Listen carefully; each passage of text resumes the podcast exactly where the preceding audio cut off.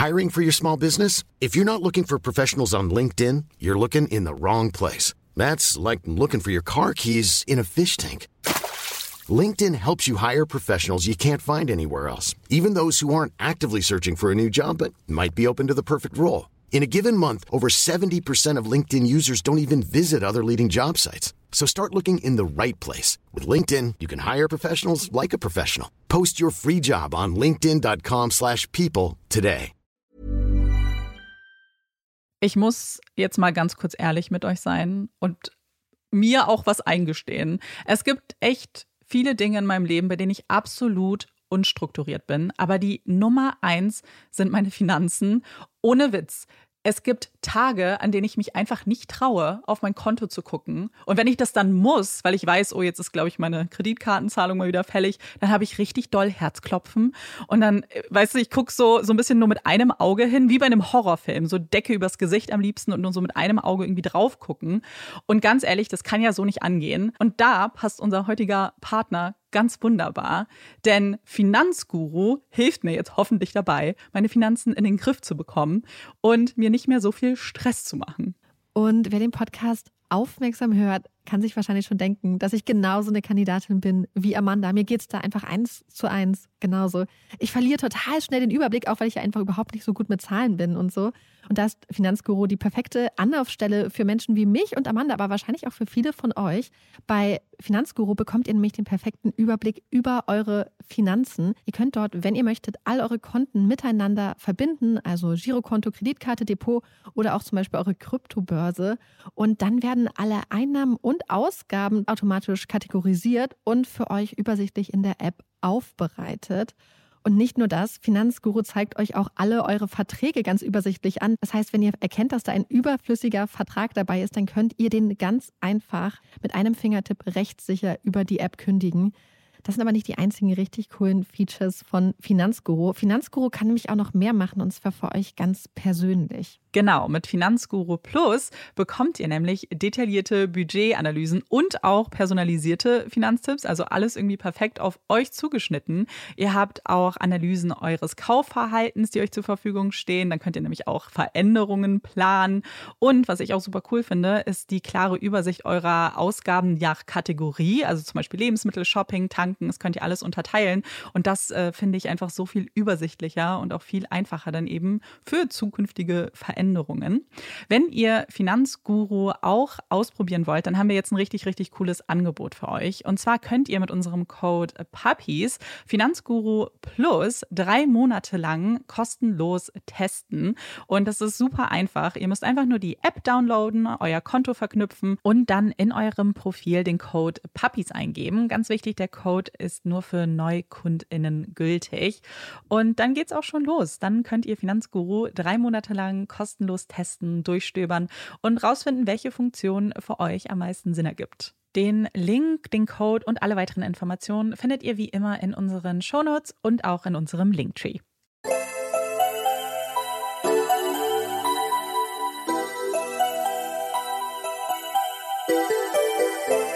Herzlich willkommen bei Puppies in Crime, unserem True Crime Podcast. Ich bin Marike. Und ich bin Amanda.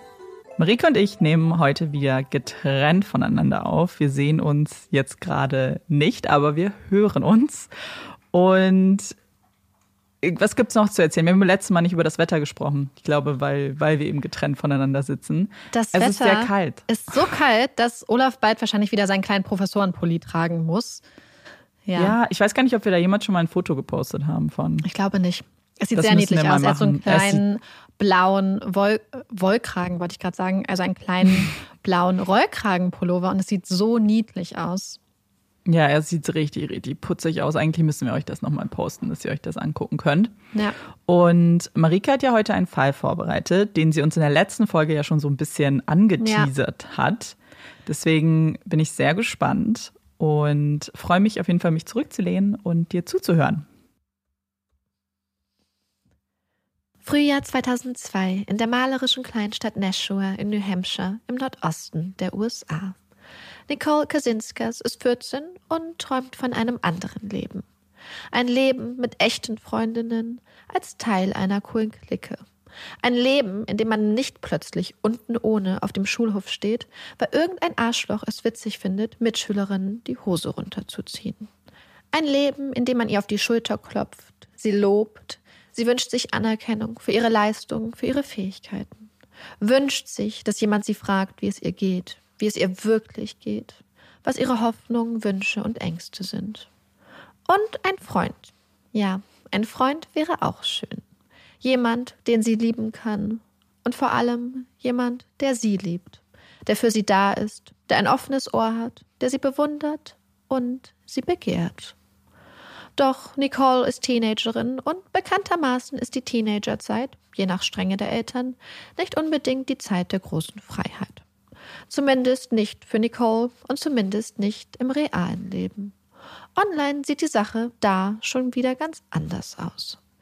Denn während Nicole sich wohl nie trauen würde, einfach einen Jungen auf dem Schulhof anzuquatschen und auf ein Date einzuladen, ist das Flirten im Internet ein ganz anderer Schnack. Niemand stammelt, niemand stottert, jedes Wort kann vorsichtig abgewogen werden. Alles ein bisschen einfacher, ein bisschen unverbindlicher, ein bisschen freier und vielleicht auch ein bisschen cooler. Stundenlang zieht es Nicole von einem Chatroom in den nächsten. Ein Chatfenster hier, ein Chatfenster da. Flink fliegen ihre Finger über das Keyboard. Es ist der 10. Mai 2002, als Nicole in einem der Chatrooms eine Nachricht erhält. Kannst du mir helfen, ein paar Informationen über eine Ex-Freundin zu bekommen? Es ist eine Nachricht, die bei vielen Menschen wohl zu schrillenden Alarmglocken führen würde, nicht jedoch bei Nicole. Klar, schreibt sie zurück. Die Person, die Nicole da um Hilfe bittet, um sich an seiner Ex-Freundin zu rächen, heißt Billy, ist 17 Jahre alt und wohnt in einer kleinen Stadt in Connecticut, ein paar Autostunden von Nashua entfernt. Aus einer eher ungewöhnlichen Anfrage entwickelt sich im Laufe des Abends ein angeregtes Gespräch und die niederträchtige Ex-Freundin ist schnell vergessen. Im Sekundentakt fliegen die Nachrichten hin und her. Und mit jeder Nachricht pocht Nicoles Herz ein bisschen lauter. Schon am nächsten Tag gibt Nicole Billy ihre Telefonnummer. Anstatt sich stundenlang die Finger wund zu tippen, hängen die beiden nun jeden Tag am Telefonhörer. Sie lachen, reden, regen sich auf und fallen irgendwie Hals über Kopf in einen Strudel wilder Verliebtheit. Vier Tage nach Billys erster Nachricht bricht es aus ihm heraus. Ich liebe dich, Nicole. Wow. Nicole ist überrascht. Mit diesen drei Worten hat sie nicht gerechnet und sie weiß nicht so recht, was sie auf dieses Liebesgeständnis antworten soll. Am Telefon kann man sich halt nicht hinter ein paar gut überlegten und vorsichtig getippten Worten verstecken. Ich muss los, bringt Nicole hervor und verspricht Billy noch ganz schnell, sich morgen zu melden. Dann legt sie auf. OMG. Er liebt sie. Billy liebt sie. Und er meint es ernst. Tut mir leid, dass ich dir Angst eingejagt habe, dass ich dich genervt habe, als ich gesagt habe, dass ich dich liebe, schreibt Billy ihr am nächsten Tag in einem Brief.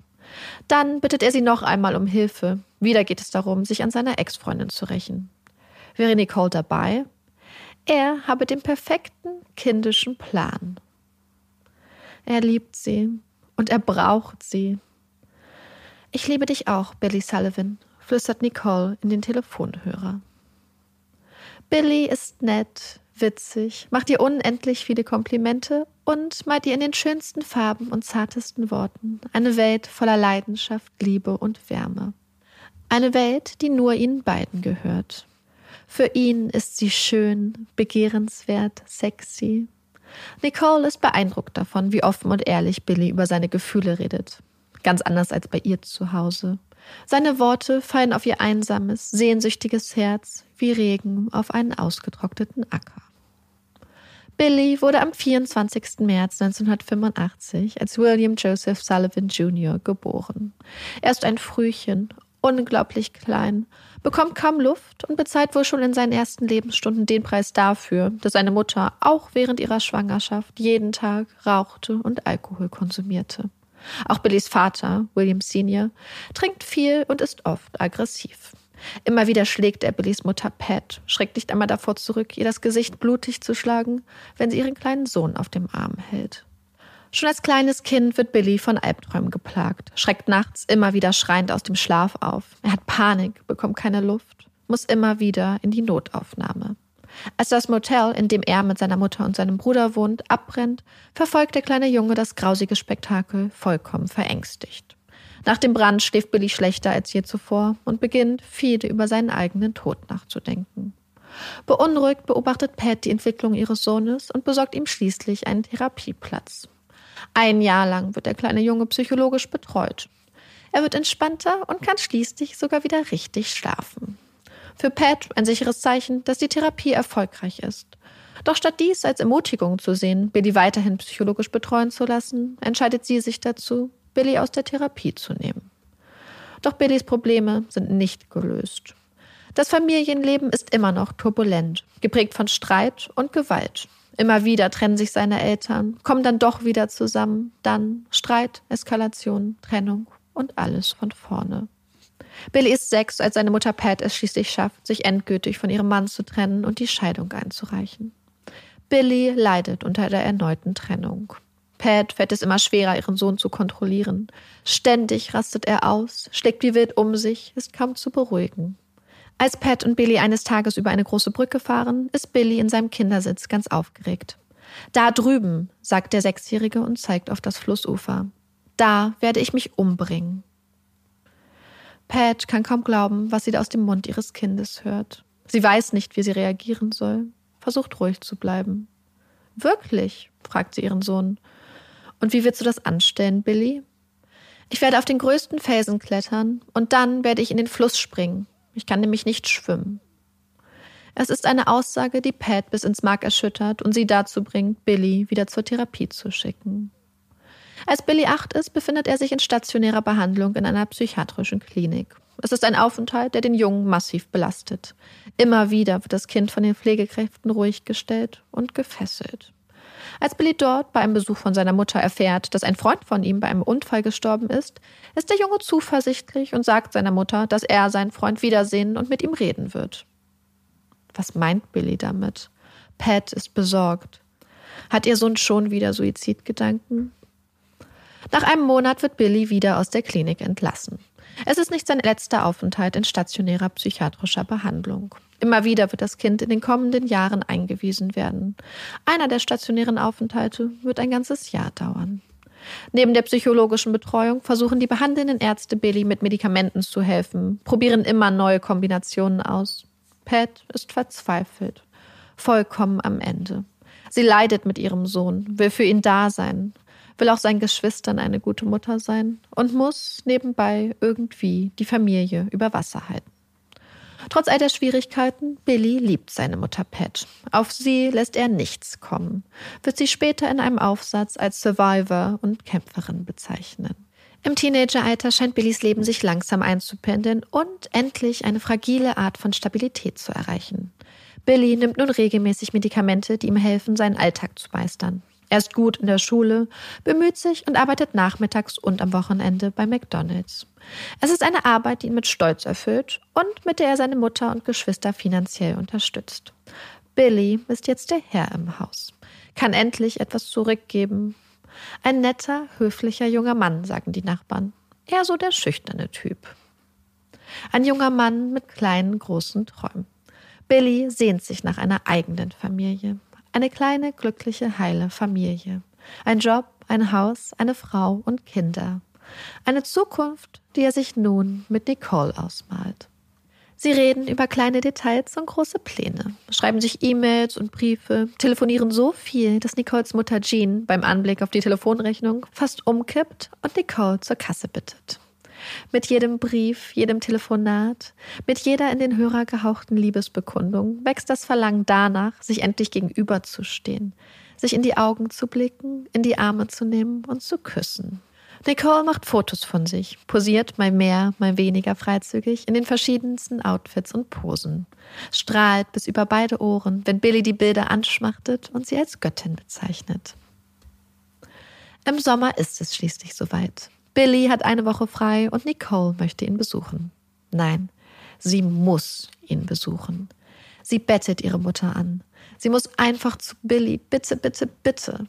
Doch ihre Mutter Jean ist skeptisch. Sie ist sich sicher, diesen Billy durchschaut zu haben. Nicole, es ist doch klar, worauf es dieser Typ abgesehen hat.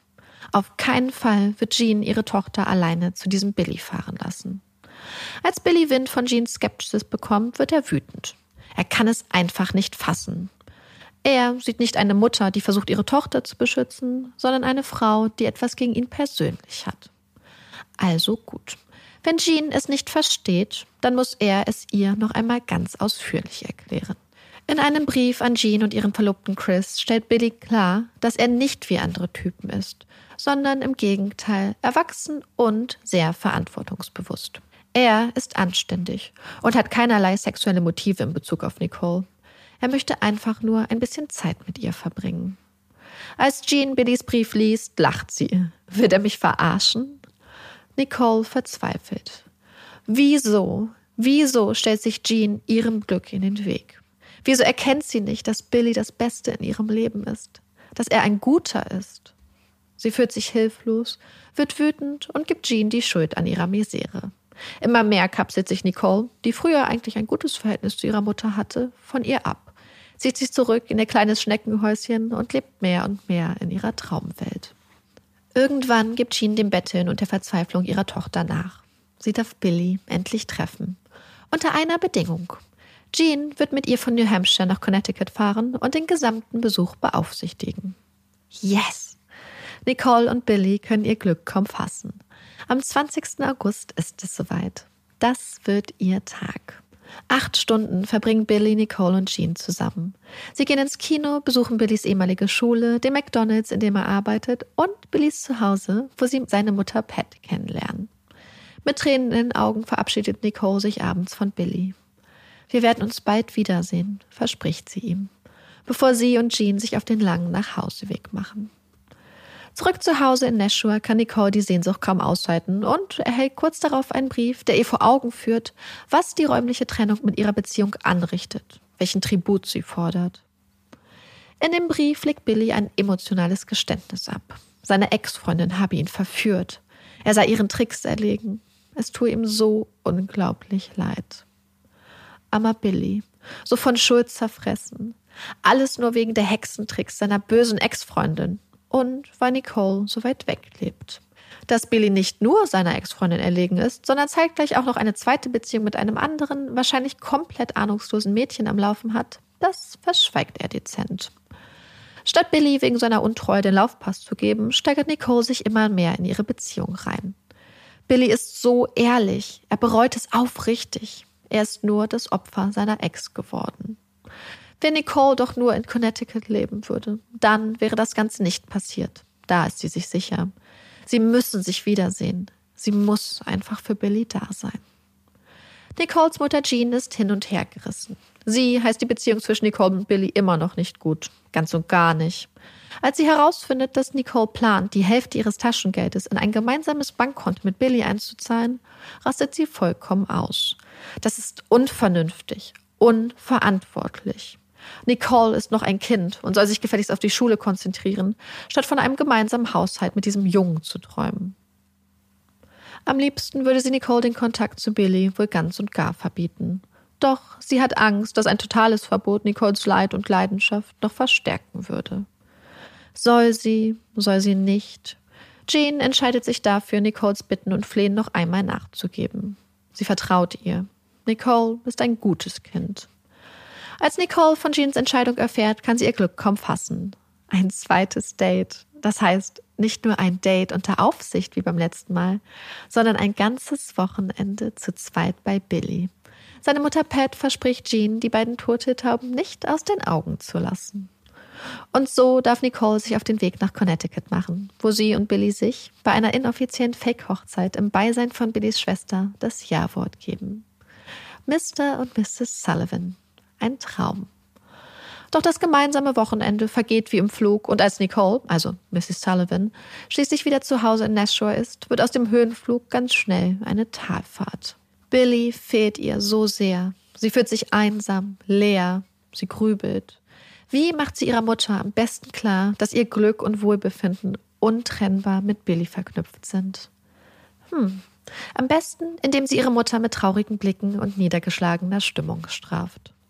Und auch Billy kann sich eine Zukunft ohne Nicole nicht mehr vorstellen. Nicole, so schreibt er in einem Schulaufsatz, macht ihn glücklich und niemand wird ihrem Glück im Weg stehen. College, ein guter Job, ein paar Kinder. Billy hat sich alles ausgemalt. Und doch, irgendwann im Oktober, erzählt Billy Nicole von seinen Zweifeln. Alles sei so intensiv, Nicole sei wie besessen. Er habe das Gefühl, ihr ein und alles zu sein. Und das sei eine verdammt große Last, eine riesige Verantwortung. Vielleicht, überlegt Billy laut, vielleicht sollten sie einfach mal eine Pause einlegen. Eine Pause einlegen? Wie soll Nicole ihre Liebe, ihre Obsession pausieren? Egal, wie sich seine Gefühle ändern und entwickeln, sie wird ihn immer lieben. Sie wird Billy niemals aufgeben.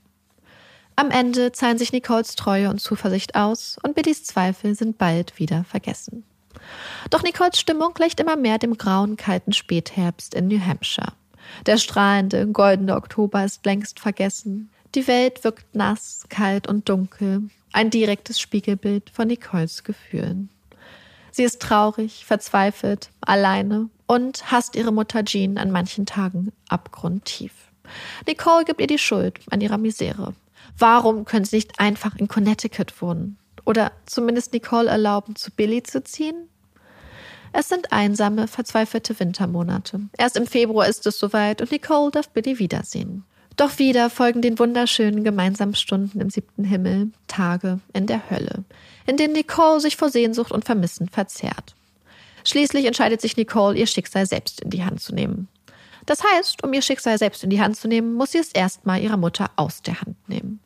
Mit vor Aufregung und Vorfreude zitternden Händen verfasst Nicole einen Brief und teilt ihrer Mutter darin mit, dass sie zu Billy ziehen möchte. Sie schreibt von ihrer Traurigkeit, davon, dass sie keine Freunde hat und weist ihre Mutter auf die nicht abzustreitenden Vorzüge ihres Auszuges hin. Die Telefonkosten würden sich dramatisch verringern. Nicole schließt ihren Brief mit einem dramatischen Appell. Mein Schicksal liegt in deinen Händen. Bitte lass mich glücklich sein. Glücklich sein? Ist das ihr Ernst? Jean kann mal wieder kaum glauben, was sie da liest. Ungläubig blickt sie ihren Verlobten Chris an und stimmt dann in Nicoles Zimmer. Sie schreit das Mädchen an. Du bist meine Tochter. Und bis du 18 bist, wirst du nicht aus diesem Haus ausziehen.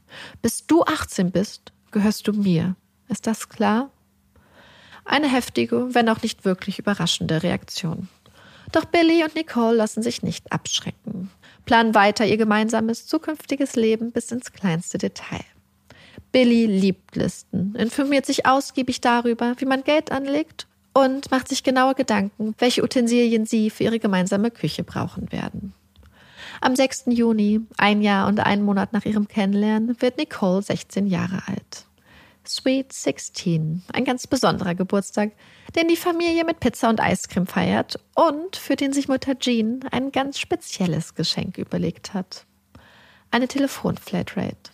Von jetzt an kann Nicole nach Lust und Laune mit Billy telefonieren, ohne Angst haben zu müssen, sich oder ihre Mutter in den finanziellen Ruin zu treiben. Doch auch diese liebevolle Geste von Jean vermag die dunklen Wolken über der Mutter-Tochter-Beziehung nicht zu vertreiben. Stattdessen fliegen die Fetzen zwischen Gina und Nicole und wieder geht es um die üblichen Streitpunkte. Am Ende rennt Nicole, Zorn und Hass erfüllt, in ihr Zimmer und bescheit das ganze Haus mit ihrem Green Day-Album. Was für ein scheiß Geburtstag. Was für ein scheiß Leben. Was für eine scheiß Mutter. Am 1. August 2003 liegt Nicole ungeduldig in ihrem Bett und wartet. Ihre Ohren sind gespitzt. Und dann ist es soweit. Sie hört einen Wagen auf die Auffahrt fahren. Das ist er. Sie fängt an zu schreien. Billy! Sie brüllt vor Freude. Es ist Billy!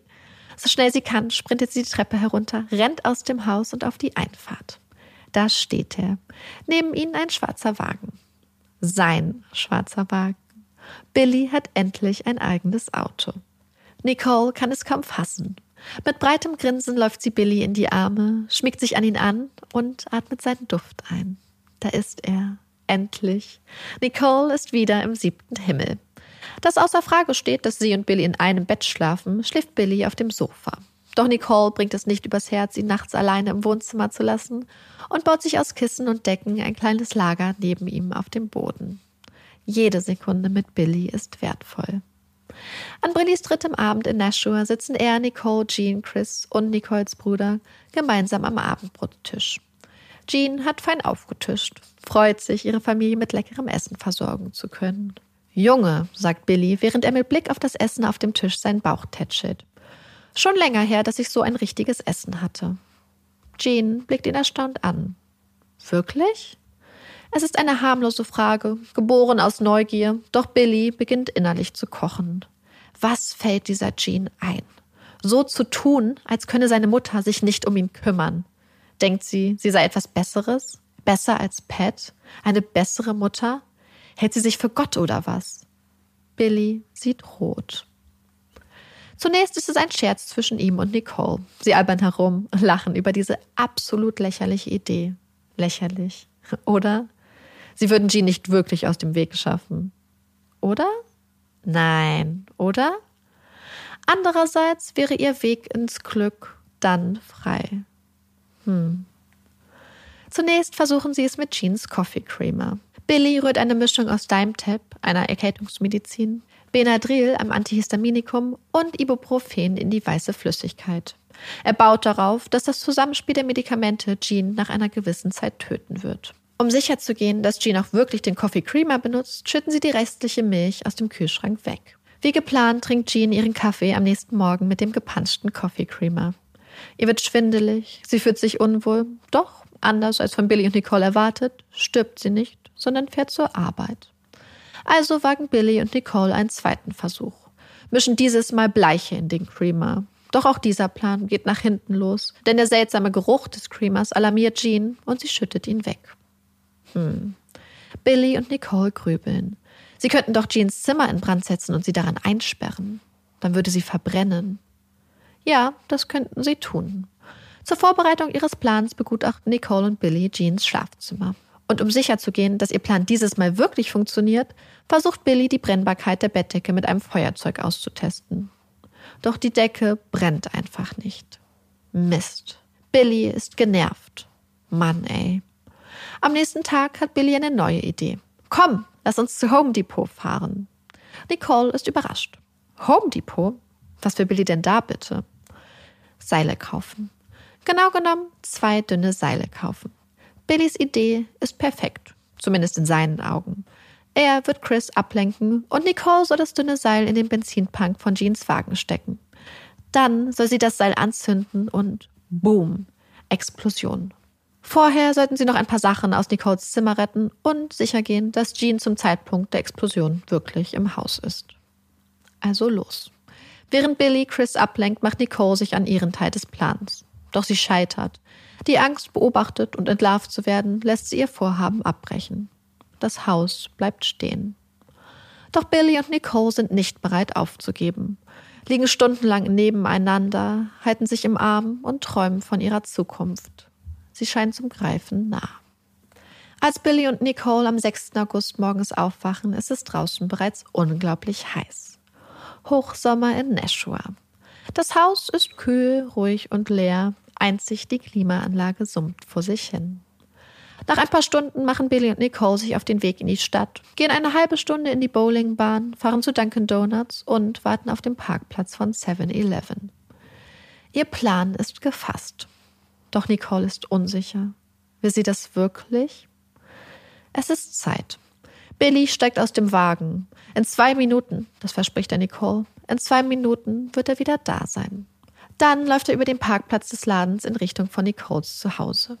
Zwei Minuten. Als Billy über die Türschwelle tritt und sie begrüßt, ist Jean überrascht, ihn alleine zu sehen. Sie sitzt am Küchentisch, neben sich auf dem Tisch eine große, frische Käsepizza, die sie mit einem Geschirrtuch warm hält, bis die ganze Familie zum Abendessen da ist. Ohne zu zögern geht Billy in das Zimmer von Nicoles Bruder und schnappt sich dessen Baseballschläger.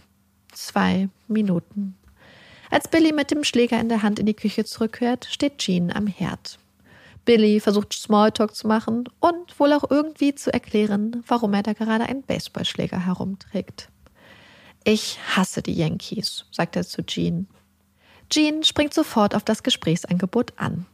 Baseball ist ihr Sport, ihre Leidenschaft. Ein paar Minuten reden die beiden über Baseball und den Schläger und wandern rüber ins Wohnzimmer, wo Billy den Baseballschläger ablegt. Vom Baseball schwenkt das Gespräch weiter zu Basketball und zu den aktuellen Vergewaltigungsvorwürfen gegen einen Topspieler.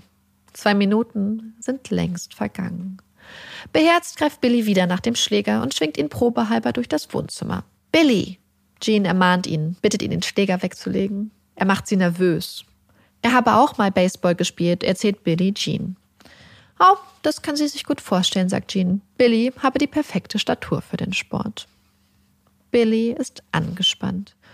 Irgendwie dauert das alles so viel länger als geplant. Er schnappt sich das Haustelefon, geht aus dem Wohnzimmer und ruft Nicole an. Nicole wundert sich über den Anruf. Was will Billy von ihr? Er redet ganz leise, berichtet Nicole, dass ihre Mutter nervös wird. Du wirst es nicht machen, oder? fragt Nicole. Ich muss jetzt los, Nicole. Warum brauchst du so lange? Tschüss, Nicole. Billy hört Schritte. Ist das Nicole?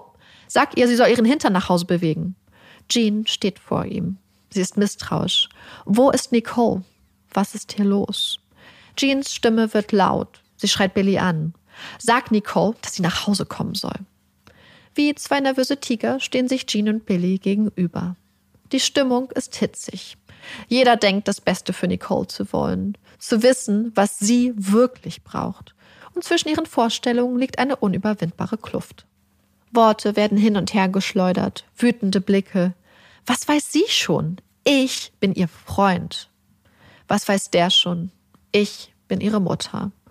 Immer fester umklammert Billy den Aluminiumschläger in seiner Hand. Und dann wendet Jean Billy kurz den Rücken zu. Billy zögert, kämpft mit sich. Ja, nein, ja, nein, ja, nein, ja. Er holt aus und schlägt mit voller Wucht zu. Er verfehlt Jeans Kopf, trifft stattdessen ihren Rücken. Sie wird nach vorne geschleudert. Was zum Teufel machst du da? Jean ist erschrocken, überrumpelt. Billy holt ein zweites Mal aus. Dieses Mal trifft er ihren Hinterkopf. Shit. Da kommt er jetzt nicht mehr raus. Mit schmerzverzerrtem Gesicht hält Jean sich den aufgeplatzten Kopf. Doch statt ihr zu helfen, springt Billy sie an, reißt sie runter auf den Couchtisch im Wohnzimmer, der unter ihrem Gewicht zersplittert. Jean kämpft, überrascht Billy mit ihrer Stärke, mit ihrem Durchhaltevermögen. Sie reißt sich von ihm los, rennt zur Haustür, versucht nach draußen zu flüchten. Doch Billy ist schneller. Er zerrt an ihr, wirft sie auf den Boden. Doch Jean gibt nicht auf. Sie kämpft mit aller Kraft, voller Verzweiflung. Billy schüttet sie ab und rennt in die Küche. Jean hatte immer panische Angst vor Messern gehabt. Eine Angst, die für sie so tief und so real war, dass sie sich jahrelang weigerte, auch nur ein kleines Schälmesser im Hause zu haben. Sie hasste die scharfen Dinge einfach abgrundtief. Erst als Chris in ihr Leben trat und sie überredete, zumindest ein kleines Messerset zu kaufen, zogen die Messer bei ihr ein. Anfangs versteckte Jean das Messerset noch im Schlafzimmer, holte sie nur hervor, wenn Chris sie in der Küche brauchte bis sie sich langsam an die scharfen Klingen gewöhnte und die Messer aus ihrem Versteck im Schlafzimmer in die Küche wanderten. Es ist eines dieser Messer, das Billy sich nun schnappt und mit dem in der Hand er sich auf Jean stürzt. Der erste Stich bohrt sich in ihre Schulter, ist so brutal, dass die Klinge abbricht. Billy lässt sich nicht beirren und holt ein weiteres Messer, sticht immer und immer wieder auf Jean ein, bis das Messer ihm aus der Hand rutscht. Panisch greift Jean nach dem Messer, versucht sich zu wehren, doch sie rutscht aus und Billy holt ein drittes Messer. Mehr als 40 Stich- und Schnittverletzungen fügt Billy Jean zu, bis sie leblos zusammenbricht. Am Ende steht er panisch über ihrer Leiche, die Kleidung voller Blut. Mit roten Sohlen rennt er durch das Haus, zieht die blutige Kleidung aus, wäscht sich Jeans Blut von Armen und Händen und schlüpft in saubere Kleidung. Dann rennt er aus dem Haus, rennt zu Nicole, die immer noch auf dem 7-Eleven-Parkplatz auf ihn wartet. Zwei Minuten hatte er ihr versprochen. Nicole lehnt lässig an der Motorhaube von Billys schwarzem Wagen, ist ganz vertieft in ihre Zeitung und erschrickt, als Billy plötzlich neben ihr steht. Sie ist überrascht, fragt Billy, was los ist. Doch der flucht nur. Er hat sein Asthma-Spray im Haus vergessen und er braucht ein Handtuch, dringend. Nicole muss also nochmal zu sich nach Hause und das Spray und ein Handtuch für ihn holen. Er erzählt ihr, dass er seine Kleidung wechseln musste, weil sie so voller Blut war. Also muss sie nochmal ins Haus. Er braucht jetzt ein feuchtes Handtuch und Nicole kann dann auch gleich nachgucken, ob er irgendwas vergessen hat. Nicole ist schockiert. Nein, sie kann da jetzt nicht rein. Auf keinen Fall. Doch Billy bleibt standhaft. Er hat jetzt alles gegeben. Jetzt ist sie dran. Er braucht sie. Sie fahren los. Nicole ist aufgelöst. Sie will nicht ins Haus, will sich das nicht angucken. Doch sie muss. Billy befiehlt Nicole auszusteigen. Ab ins Haus, los, los. Dann rast er davon. Durchatmen und rein. Nicole versucht die Haustür zu öffnen, doch merkt schnell, dass von drinnen ein Widerstand kommt. Sie stemmt sich gegen die Tür, blickt ins Haus und sieht dann den blutigen Fuß ihrer Mutter, merkt, dass es ihre Leiche ist, die ihr die Tür versperrt. Nicole ist panisch, versucht sich irgendwie zusammenzureißen. Billy zählt auf sie. Sie muss da jetzt durch. Nicole geht ins Haus. Sie befeuchtet ein Handtuch und will gerade zur Tür, als ihr Blick auf die abgebrochene blutige Messerklinge am Boden fällt. Nicole beugt sich runter, steckt die Klinge ein und läuft aus dem Haus. Die Klinge entsorgt sie in einem Gully. Nicole springt, das feuchte Handtuch in der Hand, auf den Beifahrersitz von Billys Auto. Sie hat Tränen in den Augen, schreit, scheint gerade zu realisieren, dass ihre Mutter wirklich tot ist. Sie ist tot, Billy, schreit Nicole. Oh mein Gott. Wenn der Anblick sie schon so mitnimmt, dann soll Nicole sich bitte mal überlegen, wie die Tat ihn mitgenommen hat. Sie muss jetzt mitarbeiten. Billy fährt Geld abheben, danach soll Nicole ihm ein sauberes Hemd kaufen und dann die Beweismittel entsorgen. Keine Widerworte. Und versprich mir, schwöre, dass du nie einer Seele davon erzählen wirst, was heute wirklich passiert ist. Als Chris einige Zeit später das Haus betritt, ist er irritiert. Wo sind denn alle? Obwohl die Eingangstür ein Spalt breit offen steht, ist das Haus leer, dunkel. Nur durch die offen gelassene Kühlschranktür scheint etwas Licht in die Dunkelheit. Jeannie? Jeannie? Chris blickt suchend umher. Dann sieht er sie auf dem Boden. Oh meine Güte, Jeannie! Chris kniet sich neben seine Freundin, schüttelt sie. Sie muss doch aufwachen. Was zum Teufel ist passiert? Die Gedanken rasen durch seinen Kopf. Er denkt an Jeans Schwindelanfall vor einigen Tagen. War sie vielleicht einfach umgekippt?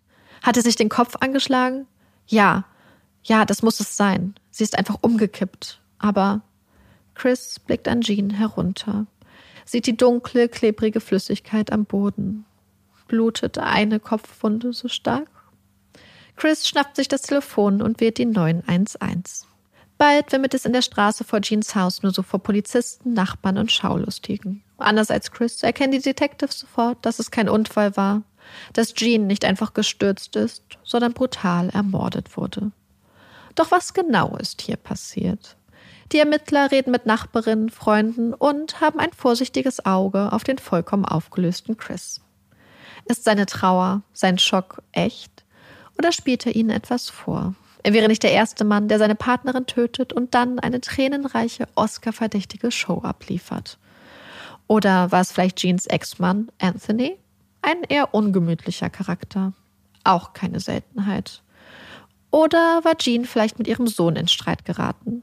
War der Junge wieder einmal ausgerastet? War die Situation eskaliert? Oder steckt etwas ganz anderes dahinter? Ein Einbruch, der schief ging. Hatte Jean jemanden überrascht? Wurde sie überfallen? Nachbarn und Freundinnen von Jean verfolgen das Geschehen mit besorgten Blicken und dickem Kloß im Hals. Jean soll tot sein? Das kann nicht sein. Das muss ein Fehler sein. Jean war ein Engel, ein absoluter Sonnenschein. Alle haben sie geliebt, sie verehrt. Niemand, wirklich niemand hatte ein Problem mit ihr. Sie war eine liebevolle Mutter, eine wunderbare Kollegin, eine herzensgute Nachbarin, eine unglaublich tolle Freundin. Sie war immer die Erste, die zur Stelle war, wenn jemand Hilfe brauchte, hatte immer, obwohl ihr eigenes Leben alles andere als ein Zuckerschlecken war, Unterstützung angeboten, wo sie konnte. Sie war großzügig, hatte immer ein nettes Wort, ein offenes Ohr und eine starke Schulter für alle. Viele Männer und Frauen in der Gemeinde hatten zu ihr aufgeschaut, sich bei ihr Rat in schwierigen Situationen geholt und sich von ihrem sonnigen Gemüt und ihrer unbeirrbaren Art inspirieren lassen. Sie haben sie geliebt. Die armen Kinder, armer Chris. Trauer macht sich in der Nachbarschaft breit. Das Gefühl, dass ihnen ein Stück Sonne, ein Stück Liebe genommen wurde, legt sich über die Herzen der Menschen. Und Chris, Chris wurde die Liebe seines Lebens, seine Seelenverwandte genommen. Es ist kurz nach zehn, als Billys schwarzer Wagen in der Straße auftaucht. Als die Polizisten erkennen, dass es Jeans 16-jährige Tochter ist, die da gerade am Tatort aufgetaucht ist, müssen sie sich schnell entscheiden. Sollen sie es ihr hier vor Ort sagen oder lieber doch auf der Polizeiwache? Die Ermittler entscheiden sich schließlich dafür, Nicole und Billy, nach üblicher Polizeiprozedur, in getrennten Polizeiautos auf die Wache zu fahren. Insbesondere Billy wirkt unglaublich nervös, angespannt, lief schon auf der Straße wie ein Tiger im Käfig hin und her, übergab sich, redete immer wieder von seinen Beruhigungsmitteln und seiner Angststörung. Und doch gehen die Detectives nicht davon aus, dass sie da gerade ihre Täter im Wagen sitzen haben. Neben Nicole und Billy werden diverse Nachbarinnen und Nachbarn auf die Wache gebeten und befragt. Noch wird in alle Richtungen geblickt, Augen und Ohren sind offen und unbefangen. Doch als die Detectives mit Billy und Nicole reden, müssen sie nach und nach feststellen, dass es da einige interessante Abweichungen in den Geschichten der beiden gibt.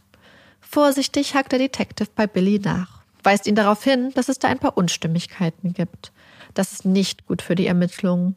Sie werden DNA-Proben nehmen, Fingerabdrücke, Videoaufnahmen auswerten. Bei dieser Entwicklung, das versichert der Detective Billy, werden sie jeden Stein umdrehen, jedes Sandkorn unter die Lupe nehmen.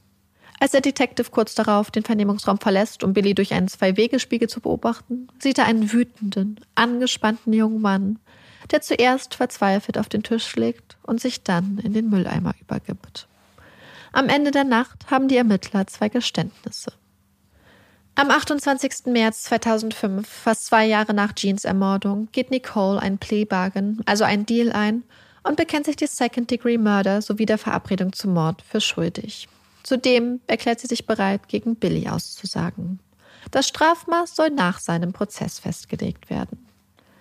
Anders als Nicole plädiert Billy auf nicht schuldig wegen Insanity, also Geisteskrankheit. Eine Einschätzung, die die Mitglieder der Jury nicht teilen und weswegen sie Billy schließlich des First-Degree-Murder sowie der Verabredung zum Mord für schuldig sprechen. Billy kann es nicht glauben. Er weigert sich zur Urteilsverkündung zu erscheinen, wird schließlich unter Einsatz von Pfefferspray, Hand- und Fußfesseln und vor den schockierten Blicken aller Anwesenden in den Gerichtssaal getragen. Nach den Worten des Richters wenden sich Chris und einige enge Freunde und Angehörige von Jean an die Anwesenden. Es sind emotionale Reden, Reden voller Wut, Fassungslosigkeit, Schmerz, Trauer, voller Liebe, voller Herz, voller schöner Erinnerungen. Jean, erzählt Chris den Menschen im Gerichtssaal, war eine liebevolle, fürsorgliche und großzügige Frau, mit einem Herz so groß wie die Welt. Sie war allen eine Freundin, die sie traf, auch dir, Billy Sullivan. Sie hätte in der Not ihren letzten Dollar und ihr letztes Hemd gegeben. Sie war intelligent, verlässlich, aufmerksam, voller Mitgefühl und sie urteilte nicht über andere. Sie sorgte sich um andere Menschen, alle Menschen, insbesondere Kinder. Und sie suchte das Gute in jedem, den sie traf.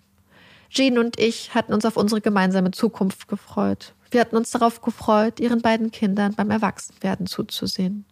Als Chris sich in seinem Statement direkt an Billy wendet, ihn direkt mit dem Schmerz konfrontiert, den er verursacht hat, wird Billy wütend. Er fängt an, Chris zu beleidigen, beschimpft ihn. Fuck you, schreit er durch den Gerichtssaal. Billy wird zu lebenslanger Haft ohne Aussicht auf Bewährung verurteilt. Am 8. November wird auch Nicoles Strafmaß verkündet. Wieder richtet Chris sich an die Personen im Gerichtssaal und an die Person auf der Anklagebank. Sie hat dich geliebt, Nicole. Sie war stolz auf dich gewesen. Nicole wird zu 40 Jahren Haft verurteilt. 2020 lehnte eine Bewährungskommission Nicoles Bewährungsgesuch mit drei zu zwei Stimmen ab. Wow. Ich, ähm, ich, ich sehe, was du meinst, glaube ich, mit Parallelen mhm. zu dem letzten Fall, aber ich sehe auch sehr viele Unterschiede tatsächlich. Aber äh, ich glaube, in einem erinnern sie sich zumindest hundertprozentig, und zwar, wie traurig das Ende einfach ist und wie traurig ist es, dass jemand ein Leben lassen musste, weil es ja einfach so, so bösartige Menschen gibt. Mhm. Ja, ich weiß nicht, es ist, ähm, es ja, ich glaube, ich weiß. Ja, ich weiß, ich weiß, was du meinst. Und ähm, genau, was die Parallelen angeht, da habe ich nämlich noch ein paar Informationen, die das vielleicht noch fast ein bisschen äh, klarer machen. Kurze Erinnerung, wir hatten in der letzten Folge über eine einen Fall geredet, wo ein Täter ein Kind gegroomt hat, also quasi über das Internet ganz stark beeinflusst hat. Und ähm, mehr möchte ich gar nicht sagen, falls ihr die Folge noch nicht gehört habt. Fangen wir mal mit den Quellen zum Fall an. Die Hauptquelle, die ich hatte, war ein Buch, das heißt Because You Loved Me von äh, M. William Phelps. Es gibt auch eine Folge bei Deadly Women über den Fall. Eine andere Quelle, die es aber noch gibt, ist ein Interview mit Nicole aus dem Gefängnis, was ich, äh, falls es euch interessiert, wirklich, also ihr müsst einfach Nicole Kasinskas eingeben. Und das ist wirklich ein sehr spannendes Interview. Da war sie 24 und hat, ich glaube, mit einem Psychologen geredet und so ein bisschen über ihr Leben auch so erzählt hinter Gittern und das, was damals passiert ist. Das fand ich ganz interessant, das einfach zu sehen, wie sie das so ein bisschen reflektiert und über ihr Leben berichtet. Und das Interessante ist, wenn man sich die Kommentare anguckt, weil ganz viele Leute haben geschrieben, dass sie nur fake ist, dass sie nur sich selbst leid tut und dass sie ähm, dass ihr wieder, wir haben das schon so oft gehabt, dass ihr in den falschen Stellen quasi auch so fast Tränen in den Augen bekommt und so. Mhm. Aber ich persönlich hatte eher das Gefühl, und ich weiß nicht, wie du diesen Fall einschätzt, aber ich hatte so ein bisschen das Gefühl, und das erinnert mich halt auch so total an Fälle, die wir schon mal hatten, dass Nicole irgendwie eine Teenagerin war, die so von meinem Gefühl da wirklich auch reingeraten ist, die sich in einer ganz, ganz schweren emotionalen Zeit befunden hat. Und wir wissen ja, dass ähm, gerade Teenager-Gehirne sich ja zu einer Zeit auch befinden. Also das Gehirn wächst ja erst aus und ist wirklich komplett ja so richtig, ich sag mal, verkabelt, um das jetzt sehr laienhaft auszudrücken, wenn man so 24, 25 ist. Und gerade im Teenageralter neigen Teenager ja dazu, impulsiv zu handeln, sich sehr von Emotionen äh, leiten zu lassen, was einfach daran liegt, dass quasi so dieser Teil des Gehirns, der für rationale Entscheidung und so Kontrolle zuständig ist, noch nicht in dem Tempo entwickelt und ausgeprägt ist, wie zum Beispiel der Teil, der halt sehr emotional denkt, weswegen Teenager oft gefährliche Entscheidungen treffen, oft zu der Zeit vielleicht je nachdem auch wie, ähm, wie ihr Umfeld ist, manchmal Impulse nicht besonders gut kontrollieren können und oft auch die Konsequenzen ihrer Entscheidung nicht genau abschätzen können. Und ich habe mich dazu noch ein bisschen eingelesen, weil ich das ganz interessant fand mit den Teenager-Gehirn, weil wir hatten schon mal einen Fall Gina und Deborah, beziehungsweise Deborah, wo wir, glaube ich, auch beide das Gefühl hatten, dass die beiden ähm, das alles nicht so richtig einschätzen konnten. Also nicht wirklich mhm. dieses, diesen Traum und diese Tat, die sie gemacht haben, in der Realität verstanden haben. Sondern ja, halt so ein bisschen gefangen in ja. dieser Traumwelt. Und ich hatte das Gefühl, dass das ja auch so ein bisschen bei ihr war. Ich glaube, dass sie sich hat definitiv manipulieren lassen. Also ich glaube, dass wenn man sich die Taktiken anguckt, die wir letzte Folge besprochen haben, hat er ja hier auch einige gezeigt, auf jeden Fall. Ähm, und gerade in diesem, wenn du wirklich das Gefühl hast, du liebst einen Menschen und das ähm, können wir jetzt vielleicht aus Distanz belächeln, aber wir wissen selber, mhm. wir waren alle mal Teenager und wir wissen ganz genau, wie extrem sich sowas angefühlt hat und wie extrem sich diese und intensiv sich diese Beziehungen angefühlt haben, über die man jetzt vielleicht schmunzelt.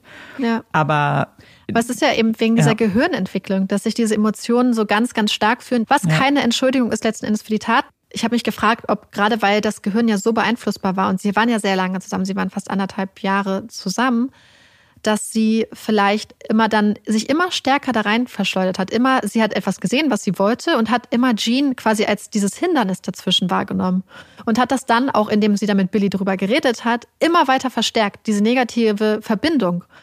Äh, ja. Ihre Mutter ist das Böse, ihre Mutter ist das, was ihr Probleme macht und ob das vielleicht ähm, diesen Hass dann auch immer weiter verstärkt hat, weil diese Gehirne nun sich ja nochmal neu verkapseln, sage ich mal, und ob das vielleicht auch dazu geführt hat, dass es halt so krass geworden ist bei ihr. Ja, möglich. Ich weiß nicht. Ich finde es. Ich finde es trotzdem halt immer erschreckend, weil man das, also es war ja hier nicht eine Tat aus dem Affekt oder Absolut so, nicht. sondern etwas, was sie zuvor halt schon anders versucht haben umzusetzen ja. und mehr oder und ja auch offen kommuniziert haben, dass das ihr Plan ist. Und ich meine, das ist ja so ähnlich wie bei Gina und Deborah, Deborah ähm, bei der Folge. Ja, Juliet und ähm, Paul. Ja, und das ist schon, also das ist schon echt sehr, sehr schockierend, aber gleichzeitig ist das auch natürlich äh, nicht der Normalzustand. Also so, nee, ich glaube, das muss man vielleicht auch nochmal sagen. So natürlich entwickeln sich Gehirne, aber trotzdem laufen nicht alle Teenager rum und planen irgendwann ihre Eltern umzubringen. Also ich, ich denke, dass das jedem klar ist, aber Trotzdem versucht man natürlich, oder zumindest uns interessiert ja immer, welche Hintergründe das haben kann, weil eben nicht Teenager eines Morgens aufstehen und das Gefühl haben, sie müssen jetzt irgendwelche Mordpläne ja. aushecken. Und auch wie einfach dieser krasse Hass zustande kommt. Weil ich hatte das Gefühl, dass es einfach wie so eine Konditionierung war, dass sie irgendwann konditioniert ihre Mutter immer als das Böse wahrgenommen hat. Ähm, weil alle haben auch gesagt, sie konnten das überhaupt nicht verstehen, weil ähm, Außenstehende haben alle berichtet, dass sie eine sehr, sehr gute ähm, Beziehung eigentlich hatten zueinander. Mhm. Ja. Jetzt habe ich noch ein paar Informationen, die vielleicht auch noch mal ein kleines bisschen anderes Bild auf Billy werfen. Ähm, zum einen haben wir, habe ich ja schon berichtet, dass Billy quasi auf Insanity, also auf quasi äh, Schuldunfähigkeit wegen Geisteskrankheit plädiert hat. Das werden wir uns gleich noch angucken. Aber um das auch einzuordnen, habe ich gedacht, habe ich noch eine Information, die vielleicht ganz spannend ist. Denn als Billy im Gefängnis war, hatte er einen, äh, sag ich mal, Zimmernachbarn. Und diesen Zimmernachbarn hatte er immer ziemlich dolle vollgelabert. Der Zimmernachbar hatte eine Freundin, die nicht im Gefängnis war, mit der er regelmäßig telefoniert hat. Und wenn diese Freundin gerade nicht da war, hat er manchmal mit der 15-jährigen Mitbewohnerin seiner Freundin telefoniert. Und dann irgendwann hat er gerade mit ihr telefoniert und dann meinte er so, ey, kannst du bitte mit meinem Zimmernachbarn reden? Der geht mir total auf den Sack, sage ich jetzt mal. Könnt ihr euch bitte unterhalten? Und dieser Zimmernachbar war Billy. Und Billy und das Mädchen haben dann angefangen, zu schreiben. Also beziehungsweise zu telefonieren und sich Briefe zu schreiben. Und es war ganz, ganz ähnlich wie das, was ursprünglich mit Nicole passiert ist. Ein Mädchen, was kein besonders gutes Verhältnis mit ihren Eltern hatte und er hat ihr dann immer Komplimente gemacht und das Ganze ist gleich total schnell intensiv geworden. Er hat ihr auch gesagt, er liebt sie, dass es wie sowas wie Schicksal ist und nach und nach sind die beiden immer dichter zusammengekommen und sind immer wichtiger füreinander geworden. Irgendwann war es dann auch so weit, dass das Mädchen sich ins Gefängnis geschmuggelt hat, also indem sie sich ausgegeben hat als Verwandte mit Hilfe seiner Tante, hat ihn besucht. Das war dann erstmal so ein bisschen, wie sie gesagt hat, so ein bisschen seltsam und awkward. Also fand sie ein bisschen komisch, aber dann ging es eigentlich alles wieder ganz normal weiter und die beiden haben geschrieben und diesem Mädchen hat er quasi immer wieder gesagt, dass sich der ganze Staat und die Medien und alle gegen ihn verschworen haben und dass er das eigentlich alles gar nicht ist und hatte für jedes Mal, wenn sie gefragt hat, aber was war mit den Fingerabdrücken, aber was war mit den Messern und so, hat er immer eine Erklärung gehabt, warum das mhm. so ist. Und hat sie am Schluss so weit gehabt, dass sie bereit war und gesagt hat, ey, ich möchte total gerne Nicole mit, ich glaube mit dem Baseballschläger, ich weiß nicht mehr, was sie gesagt hat, den Kopf zerschlagen. Ich würde total gerne Nicole zum Schweigen bringen, dass sie nicht gegen dich aussagen will und so. Und Gott. das heißt, er hat so mit ihr geredet und das immer wieder so angedeutet, bis sie quasi selbst so ein bisschen auf die Idee gekommen ist, dass sie ja sich um Nicole kümmern kann, sollte, mhm. weil sie, weil Billy ihr suggeriert hat, dass Nicole Teil dieser Verschwörung ist. Immer davon geredet, dass er bald wieder frei wird und hat so getan, als ob nur Nicole zwischen ihr und ihrem, seinem Glück steht. Und zum Glück hat dieses Mädchen irgendwann den Absprung geschafft, hat ihm dann vorgelogen, hat gesagt, sie wäre von jemand anderem schwanger und sie müsste die Beziehung beenden, weil ihr das Ganze irgendwie dann auch seltsam vorkam.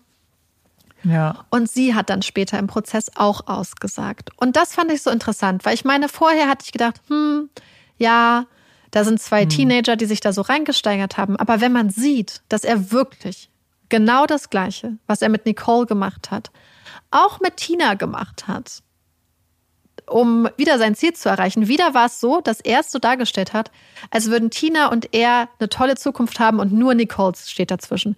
Ich, ich sage jetzt einfach Tina, das ist der Name, der im Buch genannt wird.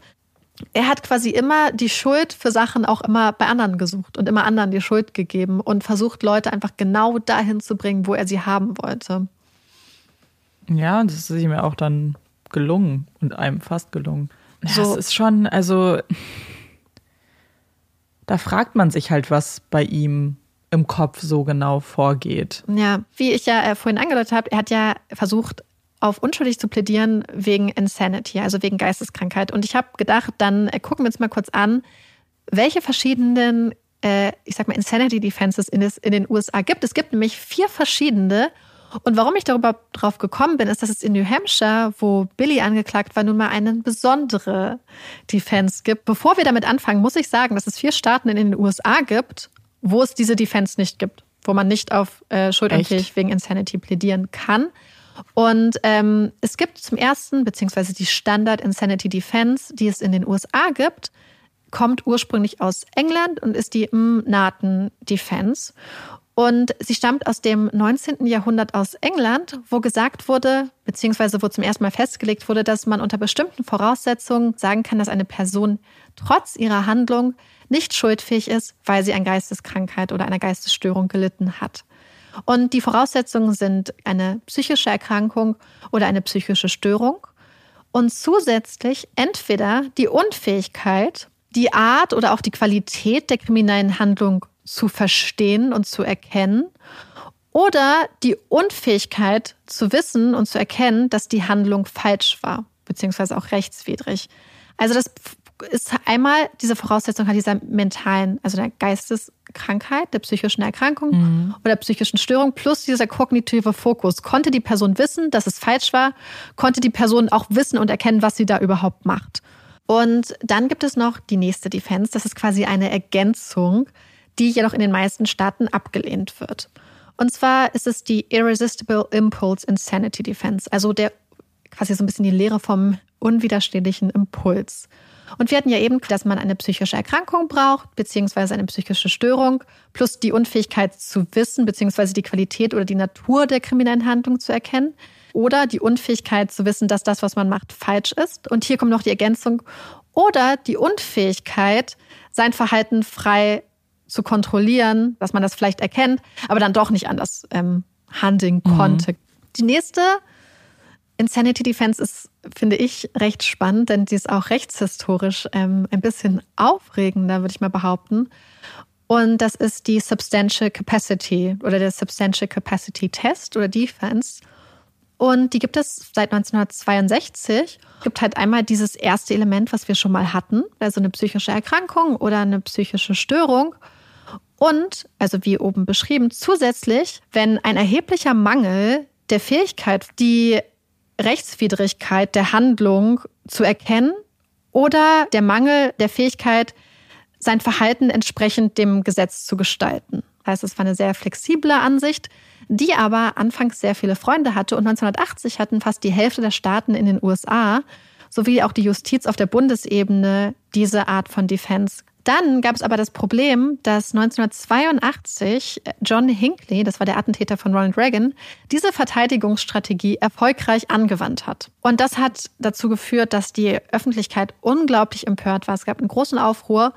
Und das hat dafür dazu geführt, dass die ganzen Staaten, die diese Defense, also Substantial Capacity Test, eingeführt haben, zurückgerudert sind, ihn wieder abgeschafft haben uns zurück zu unserer ursprünglich der im Nahtendefense gegangen sind und zusätzlich auch noch eine Beweislastumkehr eingeführt haben.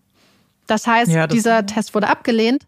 Man ist zurück zu diesen ursprünglichen Voraussetzungen einer psychischen Erkrankung plus psychische Störung plus die Unfähigkeit, die Natur oder Qualität des Aktes zu erkennen oder die, Un die Unfähigkeit zu erkennen, dass es falsch war und hat hier noch die Beweislast gedreht, indem die Beweislast auf den Schultern des Angeklagten lastet. Das heißt, die Person musste das dann beweisen. Das war vorher teilweise nicht so. Mhm. Und jetzt kommen wir zu der Verteidigungsstrategie, die in Billys Fall einschlägig war. Und zwar ist das das Durham Insanity Defense oder die Durham Insanity Defense. Und die gilt nur in New Hampshire. Und das wird auch Durham Rule oder Product Test genannt. Man braucht eine psychische Erkrankung. Diese psychische Erkrankung muss kausal zu der, also quasi der Grund gewesen sein für die kriminelle Handlung. Und wenn das da ist, also diese Kausalität, diese einseitige Kausalität, dann kann man die Person not guilty sprechen. Also dann ist sie mhm. schuldunfähig und nicht schuldig. Das heißt, das kriminelle Verhalten, die kriminelle Handlung, die Tat muss durch die psychische Erkrankung oder die psychische Störung verursacht worden sein. Um es mal genau zu sagen, also der Angeklagte oder die Angeklagte ist nicht strafrechtlich verantwortlich, wenn, die Recht, wenn der rechtswidrige Akt durch das, das Produkt einer psychischen Erkrankung oder einer psychischen Störung ist. Das Problem okay. ist es ja recht, ähm, recht offen gefasst auch. Aber gerade im Strafrecht sollte man die einzelnen, ich sag mal, Merkmale dann aber doch bisschen genauer definieren und es gab halt vom Gesetzgeber beziehungsweise auch im Gewohnheitsrecht keine genaue Definition dieser Punkte. Und das ist ja genau das, was worauf Billy auch plädiert hat, aber trotzdem ist er damit nicht durchgekommen. Und es gibt auch eine andere Fähig eine andere Möglichkeit noch in einigen Staaten, das heißt guilty but mentally ill. Das heißt, man mhm. erkennt quasi, dass die Person schuldig ist, erkennt aber gleichzeitig an, dass sie auch eine psychische Störung hat und eine psychische Erkrankung Und dann ist es so, dass die Person zwar schuldig gesprochen wird, aber gleichzeitig neben dem Gefängnis und neben der Haft auch zu einer psychischen Behandlung quasi verurteilt wird. Das heißt, man erkennt es an, sagt aber, dass es nicht so ausschlaggebend ist. Ich habe fast das Gefühl, hier stand es jetzt nicht zur Auswahl, aber das wäre was bei Billy gewesen, was man mit hätte reinzählen können. Vielleicht, dass man sagt, er ist zwar schuldig, er hat es als anerkannt, aber man erkennt auch an, dass vielleicht ein Faktor, der mit reingespielt hat, ähm, die Tatsache war, dass er ähm, ja. psychische Vorerkrankungen hatte und Persönlichkeitsstörung. Hm. Und ich glaube halt, ich meine, um es nochmal zu unterscheiden, am Anfang war halt, es muss irgendeine psychische Erkrankung vorliegen mit der entsprechenden Unfähigkeit, die Sachen dadurch dann zu erkennen und so. Und bei dem anderen war es quasi diese Kausalität. Gibt es eine psychische Erkrankung? Ergibt sich die Tat aus der psychischen Erkrankung? Dann nochmal diese unterschiedlichen Voraussetzungen. Also ich fand das einfach jeden Fall ganz interessant, weil ich mir das vorher mir gar nicht so bewusst war, wie fragmentiert dieses System ist. Ich meine, wir wissen, dass, dass es auch bei Todesstrafe und allem ganz starke Unterschiede irgendwie gibt zwischen der Bundes- und der Staats-, also Staatenrechtsprechung. Aber ich fand das trotzdem einfach nochmal ganz äh, spannend. Ich hoffe, euch interessiert das auch immer so. Ja, man hört halt immer davon. Ähm, und es ist halt auch so unterschiedlich. Ich glaube, wir haben irgendwann mal über äh, das System in Kanada, glaube ich, mal geredet. Das ist aber ewig her schon. Ja. Weil da ist es ja noch mal ganz, also nicht ganz anders, aber das ist noch ein bisschen drastischer. Ja. Wenn ich mich richtig erinnere. War es Jennifer Deswegen, Pan? Nee. Ja. Wie bitte? Nee, das war bei Luca Magnotta. Ach, stimmt. Ja, Kannst du uns da noch dran erinnern?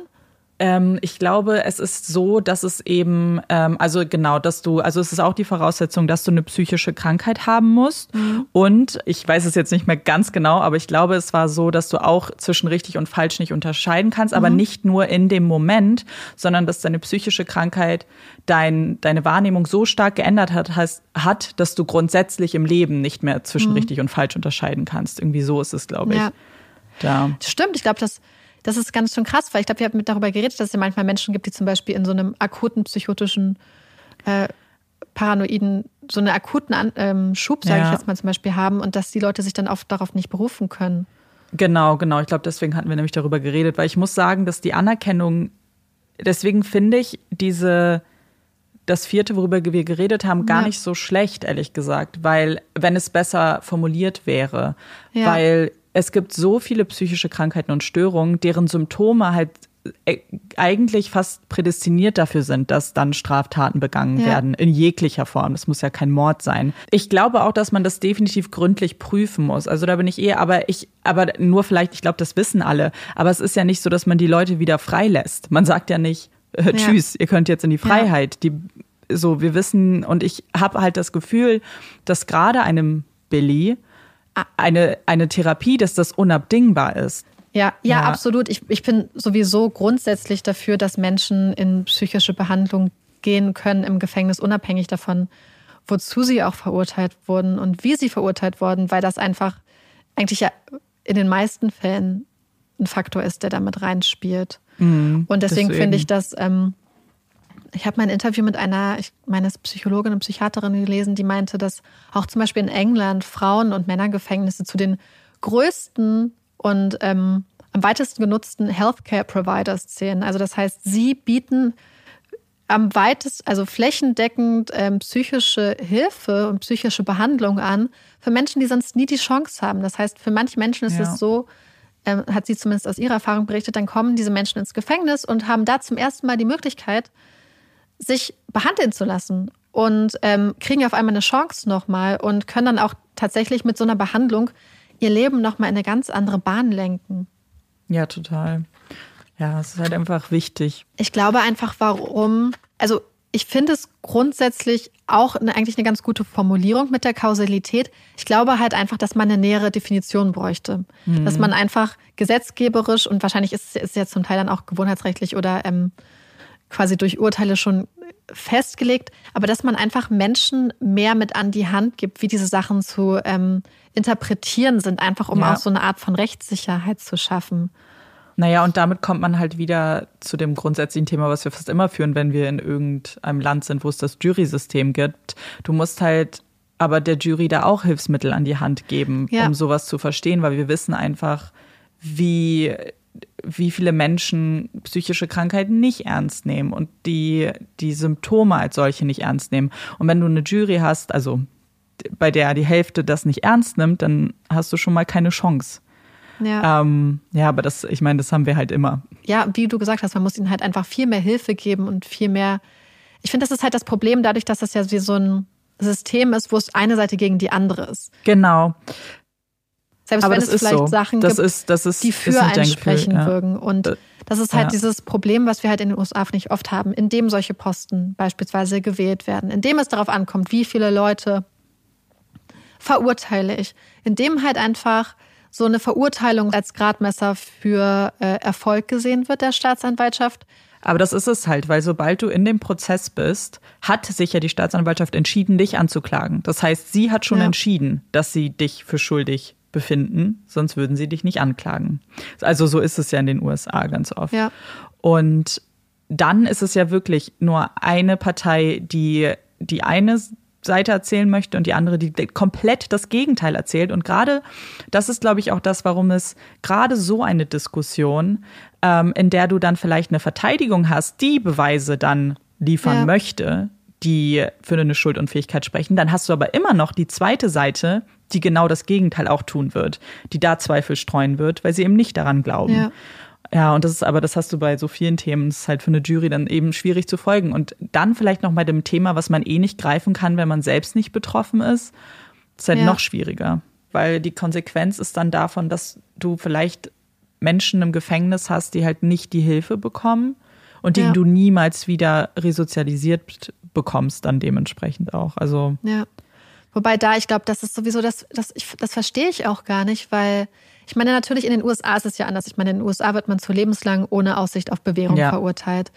Aber wenn man es wirklich ernst meint mit der Rehabilitation und mit diesem Prozess, dann muss man halt einfach da viel mehr mit den Menschen auch arbeiten.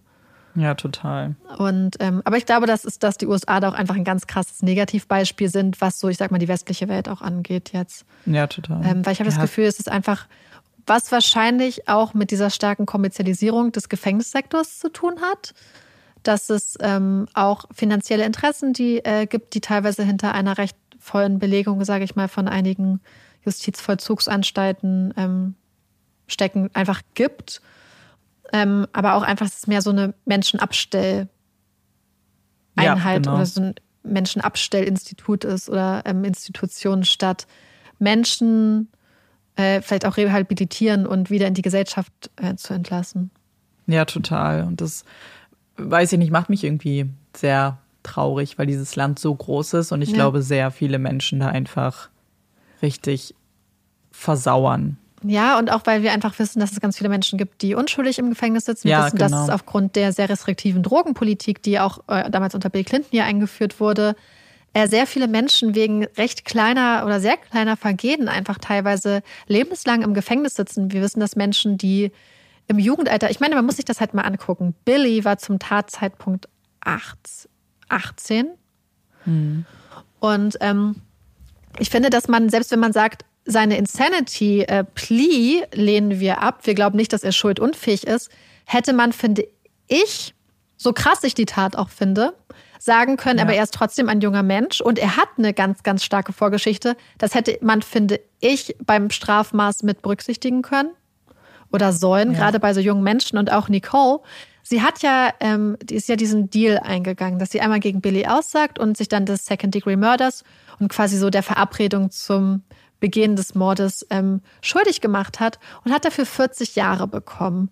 Also das letzte, was ich gesehen habe, da war sie bei, also es wurde gesagt, dass sie sich quasi bis auf 35 Jahre reduzieren kann, wenn sie quasi ihren Abschluss schafft und dann noch ein paar College-Kurse und so macht bis jetzt, das letzte, was ich gesehen habe von 2020, war es auf 37,5 Jahre reduziert, weil sie ihren Schulabschluss geschafft hat. Ähm, und sie war 16 damals. Das da gibt es ja, da gibt es tatsächlich ziemlich viel Kritik auch in den USA derzeit. Ich glaube, das ist, sind relativ aktuelle Gespräche gegen Leben, also das ist, trifft jetzt bei ihr nicht ganz zu, aber gegen lebenslange Haftstrafen bei Minderjährigen. Und tatsächlich ja. sind da einige Bundesstaaten jetzt auch zurückgerudert und verbieten das was ich ganz ja, spannend, eine ganz spannende Entwicklung fand. Und auch rückwirkend haben sie tatsächlich einige Urteile dann noch geändert.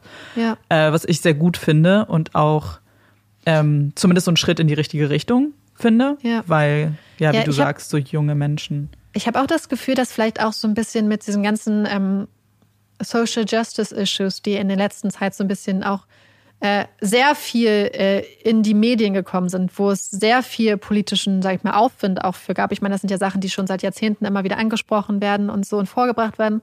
Aber dass es da vielleicht auch einen größeren Konsens jetzt mittlerweile gibt, dass sich da was ändern muss und ähm, wie unfair ja. diese Sachen auch sind. Aber es wäre ja, ich, ich finde das halt so krass, weil dass es ein Jugendstrafrecht gibt, ist ja kein Spaß. Das hat sich ja mal niemand mhm. ausgedacht, weil sie dachten, ähm, also es hat ja einen echten Hintergrund, in dem Menschen unter anderem, deswegen fand ich das interessant, auch einfach sich nochmal diese Gehirnentwicklung von Jugendlichen anzuschauen, weil die Gehirne halt einfach nochmal ganz anders gebaut sind, weil Menschen eine ganz krasse Entwicklung machen, weil Jugendliche sich nochmal ändern können, weil sie nochmal ihr ganzes Leben vor sich haben und noch gar nicht die Möglichkeit hatten, vielleicht zu dem Menschen zu werden, zu dem sie werden würden, wenn sie nochmal mhm. eine Chance haben. Und, und ich glaube, ich, ja, und ich glaube, es versteht jetzt auch jeder, dass es nicht darum geht, irgendwie Leuten so mit einem Klaps auf die, auf die Hand Absolut irgendwie davonkommen zu lassen. Aber gerade bei einer lebenslangen Haftstrafe ohne Möglichkeit auf ja. Bewährung zerstörst du, ist, also ich meine, dann, dann führt diese Person ja. kein Leben mehr.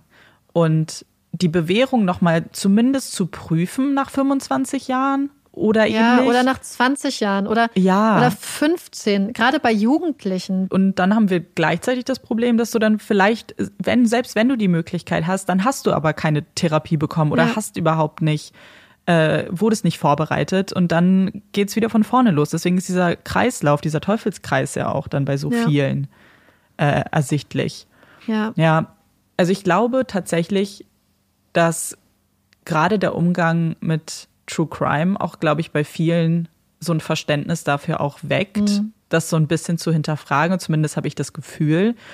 Und dass man das aber auch vielleicht sieht, dass vielleicht früher auch mehr Leute einfach gedacht haben, ja, Verbrecher gehören ins Gefängnis, mir egal, lebenslang ja. und für immer weggesperrt. Aber ich glaube, je mehr man sich mit Verbrechen, mit Menschen, mit Verhalten mhm. auseinandersetzt, umso mehr Verständnis bekommt man dafür und hat das Gefühl, ja, also weiß ich nicht. Ja, ich glaube, das kommt auch so ein bisschen das. drauf an, wie man das, weil wir wissen ja zum Beispiel bei uns in der Community, dass sich eigentlich alle für diese psychischen Hintergründe interessieren und für die persönlichen Hintergründe, für die Geschichten, sowohl von den Opfern als auch von den Tätern und Täterinnen.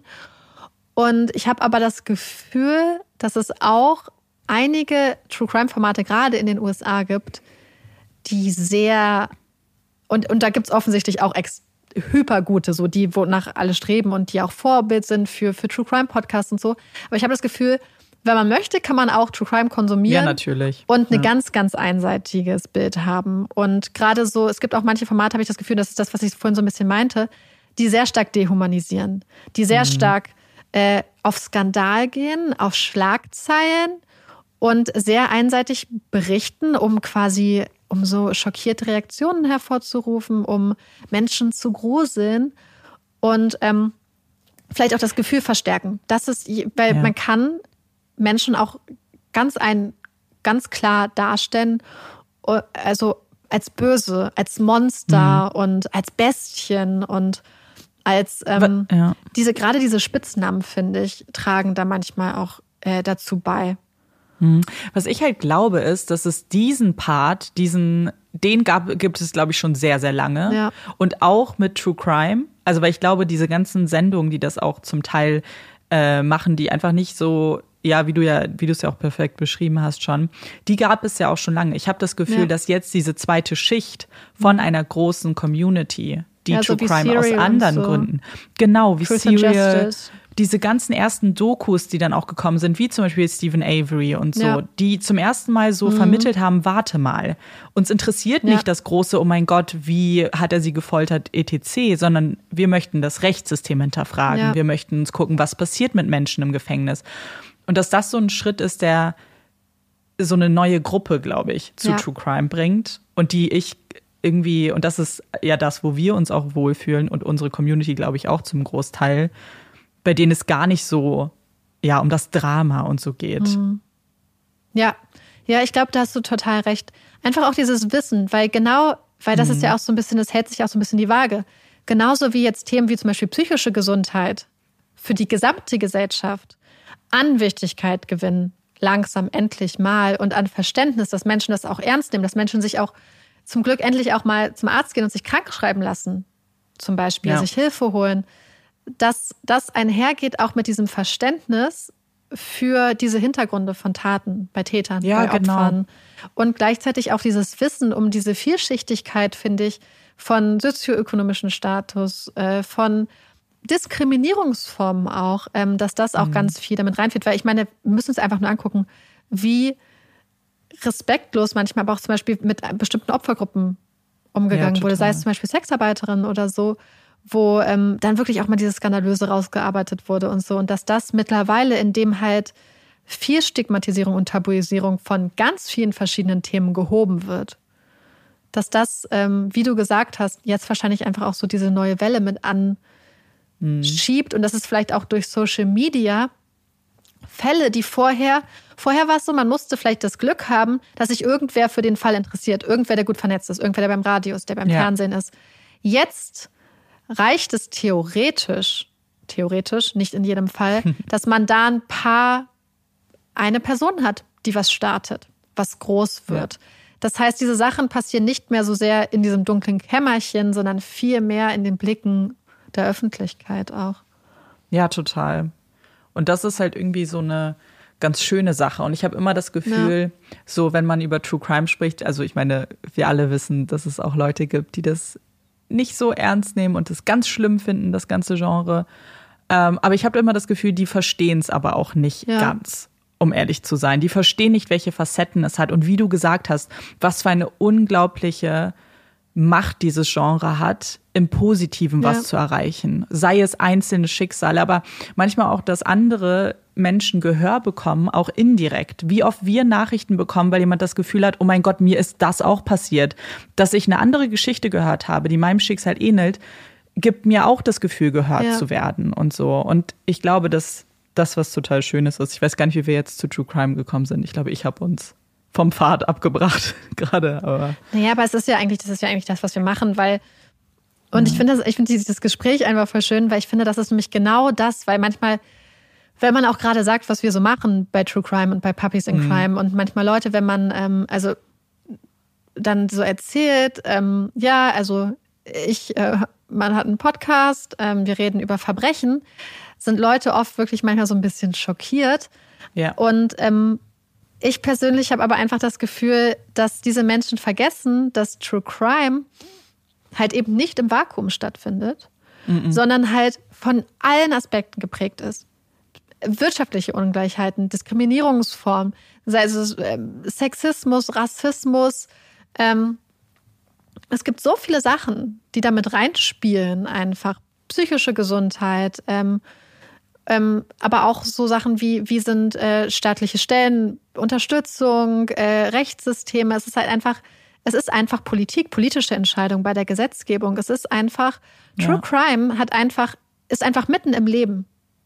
Und Ja, es genau. beschäftigt sich, finde ich, philosophisch. Es wirft ganz viele philosophische Fragen aus. Ich finde, es wirft, es ist einfach ein Genre, was einfach alle, wie ich finde, eigentlich alle Ja, Aspekte so- des Lebens mit einbezieht. Und es ist natürlich auch dieses psychische, dieses menschliche, diese Menschlichkeit der Geschichten erkennen, Überlebenswillen, wie kämpfen Menschen, ähm, an Menschen denken und äh, diese gemeinsame Menschlichkeit auch erkennen irgendwie und äh, Ja. Menschenwürde und ja, ich finde es einfach immer total, also deswegen, ich glaube, das ist das, was wir einfach so lieben an True Crime und wie du es sagst, ich finde es immer total sch- schade, wenn Leute das Genre dann immer so runterbrechen und Mhm. all diese Aspekte gar nicht sehen.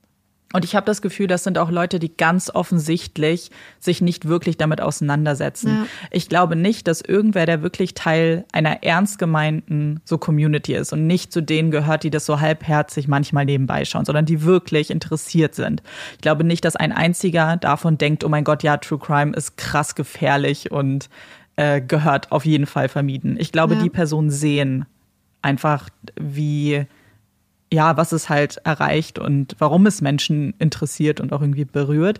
Man muss ja nur mal so eine Podcast-Folge runterbrechen. So, wie lange geht es aktiv um eine Tat?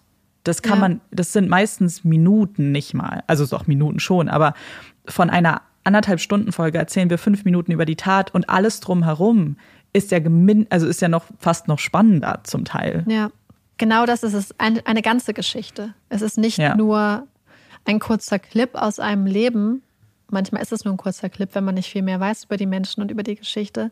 Aber ich finde einfach diese Einordnung immer total spannend. Und auch bei diesem Fall. Ähm, aber auch recht schwer zu durchschauen, weil es gibt tatsächlich auch Leute, die glauben, dass ähm, Nicole vielleicht sogar Billy dahin gebracht hat und dass sie ihre Mutter loswerden wollte und dass sie ihn dahin manipuliert mhm. hat. Aber ich finde, dass da das Verhalten, was er mit Tina an den Tag gelehnt hat, ich nehme jetzt mal wieder diesen Namen aus dem Buch, ähm, eigentlich dagegen spricht. Sondern das wirkt für mich eher so, als würde er eine treibende Kraft sein. Aber dass die beiden sich vielleicht auch gegenseitig dahin getrieben haben und so. Und ich meine, letzten Endes wird man es nicht wissen, weil man hat natürlich die ganzen Aufzeichnungen von den Chats, von den Briefen und so und ihre Aussagen dazu. Aber ich glaube, dass Aber man nie ganz in so eine Dynamik reingucken kann, die zwischen zwei Menschen ist, und die sich so gegenseitig bedingt auch. Ich glaube aber, dass es tatsächlich, ich glaube, Dynamik ist hier das Stichwort. Ich bin eigentlich, ich bin relativ sicher, dass solche Taten ganz oft nur in dieser Konstellation mhm. zu zweit begangen werden. Ja. Weil sie sich gegenseitig irgendwie in dem Versuch, in der Idee und dem Plan unterstützen. Selbst wenn einer mehr aktiv, der aktive Part ist, glaube ich trotzdem, dass viele Taten, ich glaube zum Beispiel nicht, dass er alleine einfach losgefahren wäre. Einfach aus dem Nichts. Nee, weißt und auch natürlich, es hätte ja auch sein können, dass er an ein Mädchen gerät, die eine gute Beziehung mit ihrer Mutter hat und ja. auch nicht bereit ist, an dieser Beziehung ähm, quasi was zu ändern. Ich glaube, was ihm ganz stark in die Hände gespielt hat, ist, dass er, dass Nicole jemand war, die in der Schule gemobbt wurde. Also zum Beispiel, ich habe es ja erwähnt, ihr wurde die Hose vor allen runtergezogen und sie hatte ja. keine Unterhose an.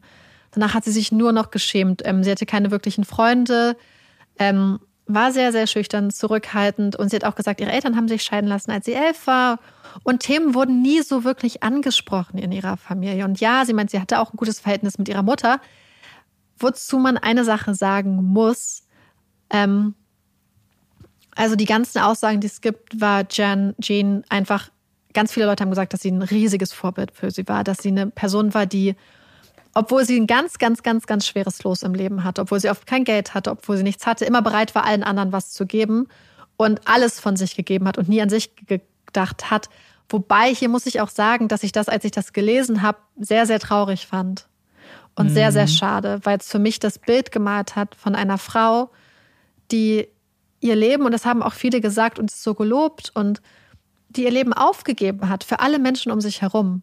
Und das finde ich aber eigentlich, das, das sollte man von niemandem erwarten, auch nicht von einer Mutter. Und deswegen finde ich es so schade, dass dann in dem Moment, wo sie Chris getroffen hat, wo die beiden zusammen waren, die beiden waren verlobt und haben beide gesagt, hey, wenn die Kinder ausgezogen sind, dann heiraten wir. Und mhm. er hatte zum ersten Mal jemanden, eine Frau, die für ihn da ist, der er komplett vertraut. Sie hatte jemanden, mit dem sie sich so gut verstanden hat. Die beiden waren ganz, ganz süß zueinander. Und ich glaube, das war vielleicht das erste Mal, dass sie auch was für sich hatte. Und jemanden für sich. Und jemanden, der auch genauso gut zu ihr war, wie sie zu ja. den anderen Menschen war. Ähm, naja, und, ja. ja. Und sie hatte halt die ganze Zeit ja auch nur die besten Intentionen. Also, ja. das ist ja auch ähm, was es halt so schlimm macht, weil ja. als Mutter hast du immer das Bedürfnis, deine Kinder wahrscheinlich über dich selber mhm. zu stellen und ihre Sicherheit über alles zu stellen. Ja. Und dass man dann nicht, sich nicht immer Freunde mit dem eigenen Kind macht, mhm. ist ja klar. Und das, ich glaube, das kennen viele entweder aus der eigenen Kindheit oder wenn man schon Kinder hat.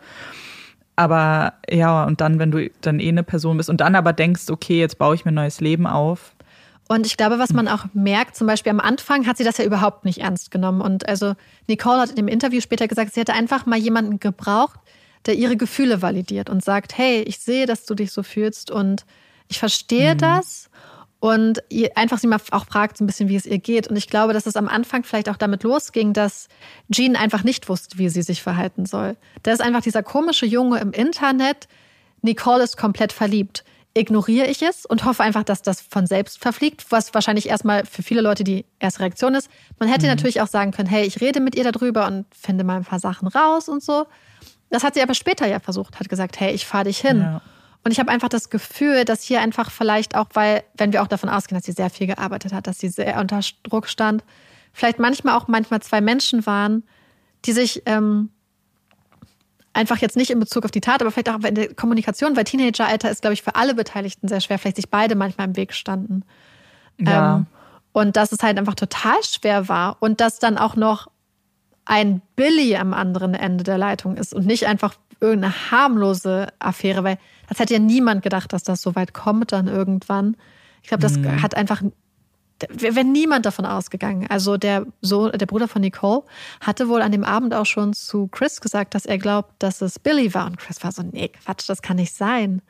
Das glaubt niemand. Die haben halt am Anfang alle gedacht, es muss ein Raubüberfall oder irgendwas gewesen sein, weil keiner glauben wollte, dass das Billy war, weil sie auch nett zu ihm war. Und, ähm, ja, das meint man sich ja auch nicht aus. Ja, das kann man einfach, glaube ich, gar nicht glauben, mm -mm, weil wenn es Billy ist, ist ja. es auch Nicole. Und da waren alle so, wie kann das sein? Die beiden hatten doch eine gute Beziehung, zumindest mm. auch nach außen. Dass man das als Teenager manchmal ganz anders wahrnimmt und auch gar nicht sieht, was man hat und das auch gar nicht erkennt. Vielleicht, das hat sie auch gesagt, sie hat einfach nicht gecheckt, was sie hatte im Leben eigentlich. Ja. Aber eine Sache, die ich ähm, ähm, ganz, ganz schön fand, ähm, ich, ich weiß, wo, ganz schön für Jean, ich weiß nicht, wie man das ähm, in Bezug auf die Unparteilichkeit äh, einer Jury so sehen kann, ist, dass Chris erzählt hat, dass ganz viele der Jurymitglieder später auf ihn zugekommen sind und gesagt haben, hey, sie haben während des Prozesses so viele schöne Sachen auch über Jean gehört, ob er sich mit ihnen treffen möchte und ihnen dann erzählen möchte, was sie für ein Mensch war und so. Und ich finde es oh, wow. einerseits total schön, dass sie das Gefühl haben danach oder hatten danach, ähm, dass, wie soll ich sagen, dass da noch eine Person ist, die, weil wir wissen ja, dass Opfer einfach ganz oft hinter den Prozessen auch verloren ja. gehen und verschwinden. Gleichzeitig habe ich das Gefühl, wenn da so eine starke Parteilichkeit, Parteilichkeit ist, dass sie auf Chris zugehen und mehr von ihm wissen wollen, sich privat mit ihm treffen, dann mhm. frage ich mich, ob sie dann noch Billy gegenüber zu 100 Prozent unparteiisch sein konnten. Das frage ich mich manchmal auch. Weil ich meine, das, natürlich, ja. ich persönlich glaube, dass es an einem Guilty Verdict nichts vorbeigegangen wäre. Also ich glaube tatsächlich, und ich glaube, das wird nicht bei der Jury das erste Mal gewesen sein. Ich glaube, dass das ein gängiges Ding ist. Mhm. Ich glaube, sobald du dich mit einem Opfer irgendwie verbunden fühlst und wenn, wie du das mit dem Podest, das passiert ja sehr oft, ich weiß nicht, ob dann nicht manche Juroren das Gefühl haben, sie müssen jetzt für ja. Gerechtigkeit für das Opfer sorgen, komme, ja. was wolle. Und das heißt halt nicht unbedingt ähm, ganz objektiv dann wahrscheinlich auf die Tat gucken zu können. Und das ist aber natürlich, weil du lässt, überlässt die Entscheidung Menschen. Und das ist ja. menschlich was willst du von einer Jury erwarten? Also es sind nun mal nur Menschen, die da sitzen. Ich finde es irgendwie ein ganz kleines bisschen befremdlich, dass die Jury diesen Drang verspürt hat, da noch hinzugehen, weil ja. gleich, also erstmal hast du in dem Prozess über das Schicksal entschieden, was wahnsinnig aufwühlend sein muss für eine Jury. Und ich verstehe, dass man sich dann wahrscheinlich verbunden fühlt, aber eigentlich musst, brauchst du da danach auch eine gewisse Distanz, weil ich weiß nicht, mich würde das sonst, glaube ich, einfach viel zu lange beschäftigen, noch, dann würde ja. ich das mit nach Hause nehmen.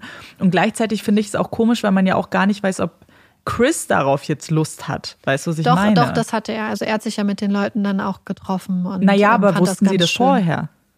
Achso, nee, ich glaube, es war so, dass quasi mehrere Leute auf ihn äh, zugekommen sind und sich das einfach quasi so im Gespräch ergeben hat. Dass sie quasi so. auch gesagt haben, dass sie schon so viel über Jean auch im Prozess gehört haben, dass sie das irgendwie so begeistert, äh, beeindruckend fand. Also es war nicht so, dass sie einfach gesagt haben, hey, wir möchten uns mit dir treffen. Ja, so habe ich das jetzt verstanden. Ach so, okay. nee, sie haben sich quasi privat mit ihm getroffen, mehrere Jurymitglieder und haben sich dann ein paar Stunden einfach getroffen. Okay. Ja. Weil sonst frage ich mich auch, wie das sein könnte, dass sie einfach sagen, hey, wir müssen uns treffen und dann denke ich so, oh mein Gott, warum? Ja, also, naja, oder dass du halt, also diese, dieser, ja, hingehen und einfach, hey, lass uns nochmal reden. So, wenn ja, es in einem find, Gespräch sich ergibt, mhm. ist es halt was anderes. Aber als wenn du direkt mit der Botschaft hingehst, ja. so, das reicht mir jetzt noch nicht, kannst du uns bitte noch mehr erzählen, danke. Ja. Ja, nee, da war das, glaube ich, aus so einem ganz mitführenden, ähm, mitführende ja. Motivation raus, ähm, wo er sich dann halt auch freiwillig einfach mit den Leuten getroffen hat. Aber ich, ich, ich finde halt einfach, ich verstehe auch diesen Impuls, dass man mehr von einer Person lernen möchte. Aber ich habe trotzdem das Gefühl, dass, ähm, dass es irgendwie sowas beeinflussen kann. Und ja, es gab einen Juror, der tatsächlich auch, äh, beziehungsweise zwei sogar dann, die auch ausgeschlossen wurden von dem Prozess, weil es gab wohl einen Juror und der war, ich glaube, sogar ähm, irgendwie im Staatsdienst tätig oder irgendwie so ein politischer äh, höheres Tier, wenn ich mich recht erinnere. Und er ist wohl, beziehungsweise mehrere Juroren haben den Richter darauf aufmerksam gemacht, dass er während des Prozesses angeblich mehrmals weggenickt ist. Oh und er hat dann auch ganz seltsame Fragen gestellt. Und zwar unter anderem wollte er wissen, und ich erinnere daran, die Tat fand im Hochsommer statt in New Hampshire. Er wollte er wissen, ob es denn an dem Tag geschneit hätte und ob es Fußstapfen gab. Oh, wow. Und dieser Juror hat halt, obwohl ihm gesagt wurde, er darf jetzt keine Fragen mehr stellen, hat er so seltsame Fragen gestellt, dass er dann auch ausgeschlossen wurde. Gott. Und dann wurde irgendein anderer Juror eingesetzt, aber der wurde dann, ich weiß nicht, was es war, der wurde dann auch wegen einem anderen Grund direkt ausgesetzt. Weil alle hatten halt Angst, dass wenn da ein befangener Juror ist oder ein Juror, der seine Aufgabe nicht ernst nimmt, hätte es ja, wäre es ja Mistrial gegeben. Ja, ja, das, ja. Und das wollte das die, ähm, die Anklage natürlich unbedingt vermeiden. Und ja. Mhm. Genau, bevor wir auch aufhören, habe ich noch eine Sache, die ich ganz interessant fand in dem Interview mit Nicole. Und ich finde, das ist irgendwie was, was man auch ganz gut mitnehmen kann, weil sie hat gesagt, dass sie jetzt im Gefängnis ist und dass sie auch viel lacht und viel ähm, vielleicht auch glücklich ist und dass sie nicht so denkt, das ist jetzt ihr Leben ist draußen, wenn sie irgendwann wieder freikommt, sondern das ist jetzt ihr Leben.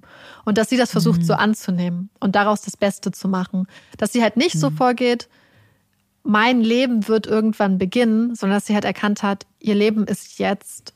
Und ich, ich weiß nicht, wie es bei euch ist, aber ich habe manchmal, ähm, oder habe das früher manchmal gehabt, dass man so denkt, so wenn das und das ist, dann, dann geht's richtig los und so. Und man vergisst manchmal einfach total so ein bisschen im Moment zu leben. Und ich fand das einfach, ich finde, das hat einfach, wirkte sehr reflektiert und sehr, ähm, ja, eine sehr ja. auch, ich finde, für mich persönlich hat das irgendwie auch auf so eine psychische oder persönliche Entwicklung irgendwie ganz stark gedeutet. Halt gerade dieses Gegenteil, dass sie als Jugendliche immer gedacht hat, mein Leben ist jetzt nicht richtig, weil erst wenn ich mit Billy zusammen bin und wir am gleichen Ort leben, dann geht mein Leben erst richtig los.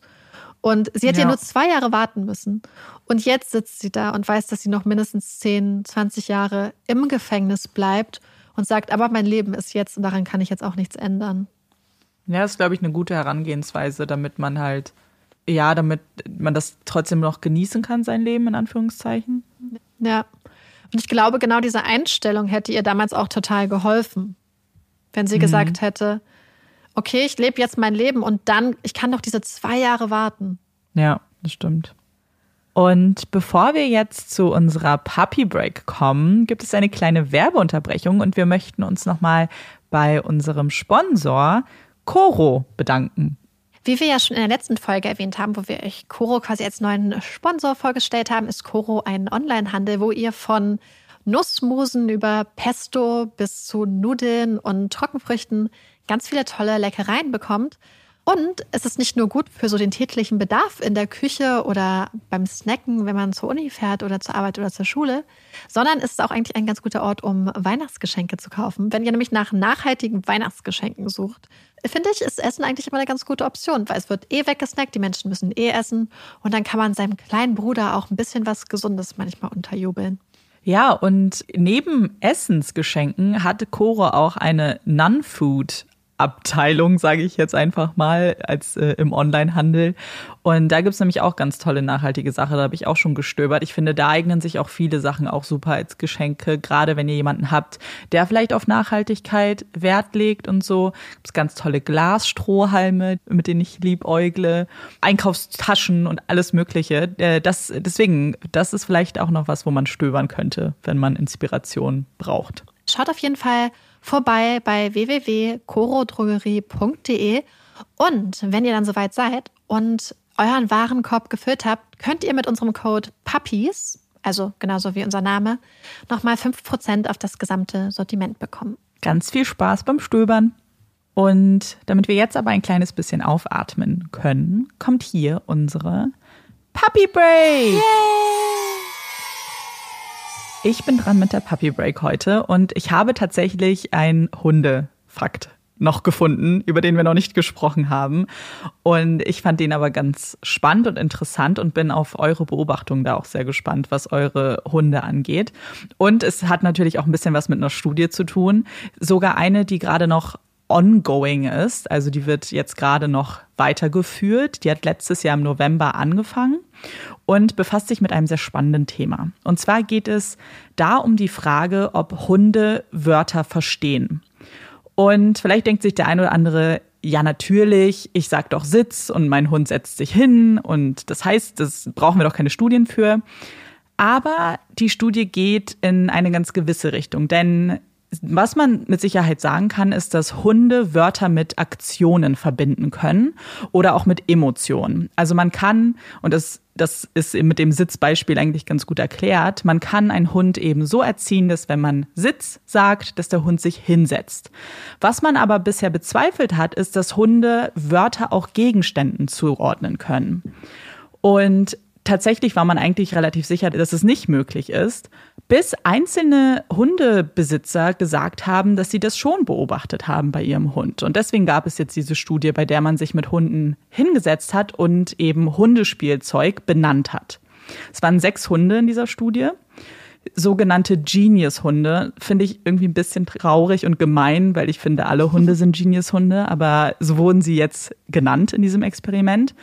Und diese sechs Hunde, denen wurden Worte beigebracht in Verbindung mit einem bestimmten Hundespielzeug. Und am Anfang hat man sechs genommen, dann in der nächsten Woche zwölf Wörter mit dem jeweiligen Hundespielzeug. Und was man noch gemacht hat, ist, man hat das Ganze erstmal ruhen lassen und dann zwei Monate später nochmal nach diesen Wörtern gefragt.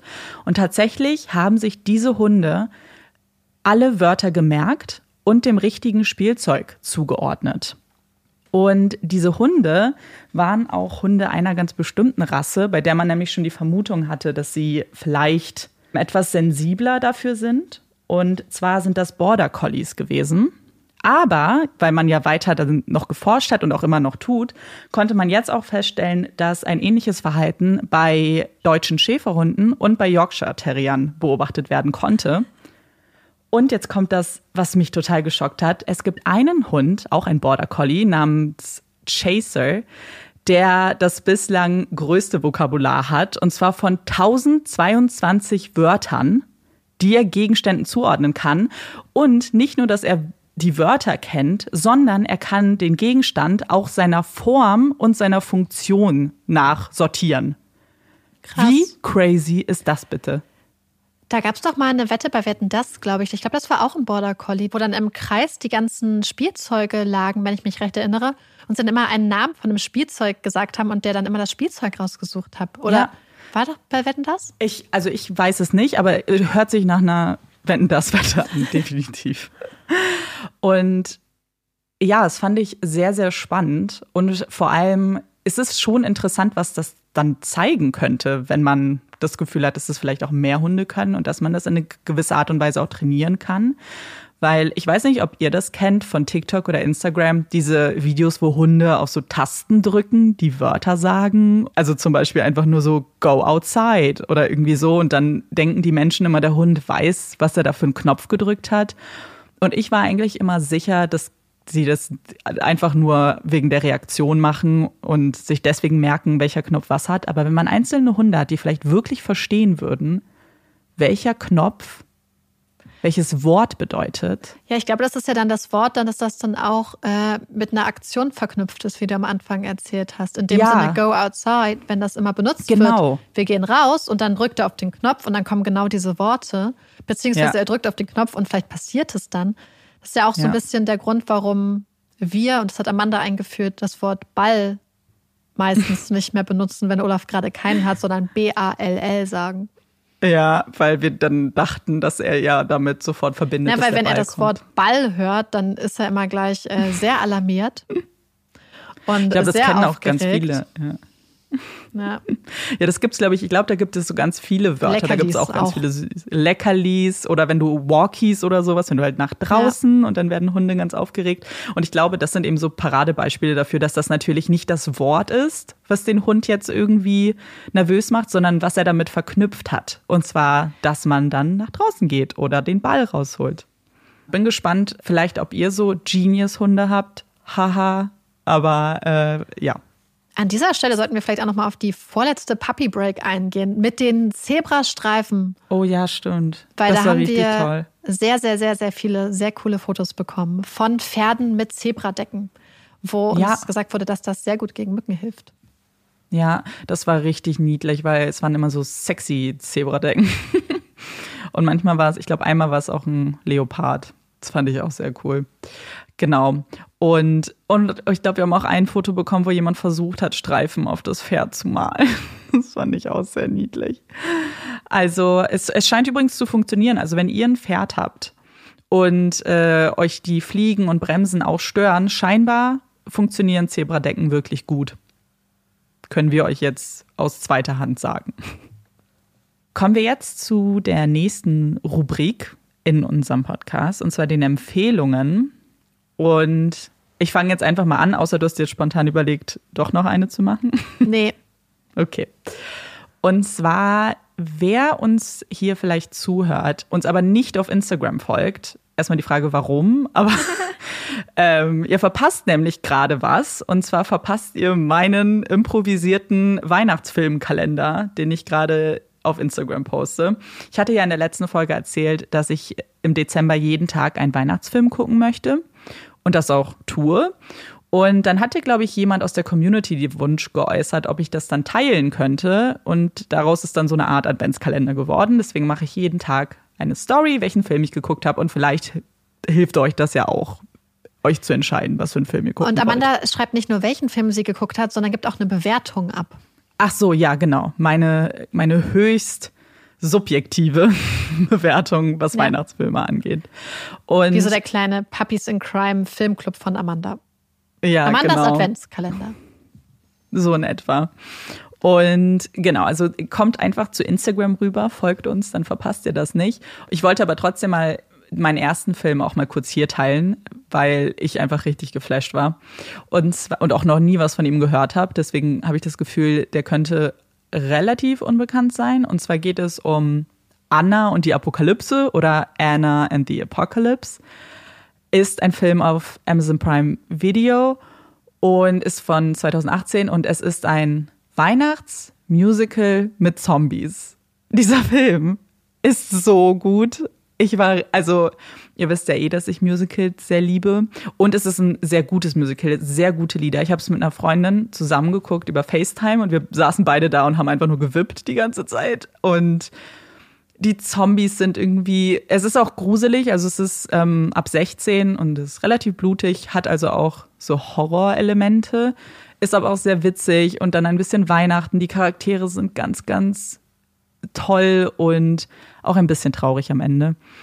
Und deswegen wollte ich euch den Film aber trotzdem nochmal hier auch empfehlen, weil ich den echt sehr, sehr cool fand und ein Tipp für alle, die da draußen auch Musicals mögen. Ja, ich habe keine Empfehlung, weil was unter anderem daran liegt, dass ich äh, nichts geguckt habe. So richtig? Ja, ich habe auch, also ich werde jetzt jeden Tag einen Weihnachtsfilm gucken. Das heißt, ich weiß nicht, wie viele andere Sachen ich schaffe zu gucken. Doch. Aber äh, ja, guckt einfach auf Instagram vorbei. Wir heißen Puppies in Crime. Wie hier. Und hast du denn einen Hot Take? Ich überlege gerade. Also ich habe ich, ich hab was, einen, den können wir uns auch teilen. Ja, so dann bisschen. ist doch super. Teamwork. Weil es ist kein richtiger Hot Take, aber es ist so eine Hot Take-Frage, die jetzt unglaublich relevant ist. Und Schieß zwar los. ist es so: Amanda und ich waren ja in Österreich. Und Amanda hat sich geweigert, Weihnachtsessen zu kaufen. Das wolltest du nicht. Weil du gesagt hast, ich wollte keine Weihnachtslieder hören. fuck. Okay, ich nehme alles zurück. Amanda wollte keine Weihnachtslieder hören. Hättest du ja. Weihnachtslebkuchen gegessen? Ja, wahrscheinlich schon. Okay, auf jeden Fall geht es jetzt um eine wichtige Frage und ich möchte gerne eure Einschätzung dazu wissen. Weil ich finde, es gibt sehr, sehr leckere Sachen zu Weihnachten, aber auch einfach Sachen, die gehen gar nicht. Und ich bin mir nicht sicher. Ich wollte erst sagen, dass Stollen mit Zitronat, Orangeat das ekligste Weihnachtsessen ist. Und dann habe ich gedacht, ja.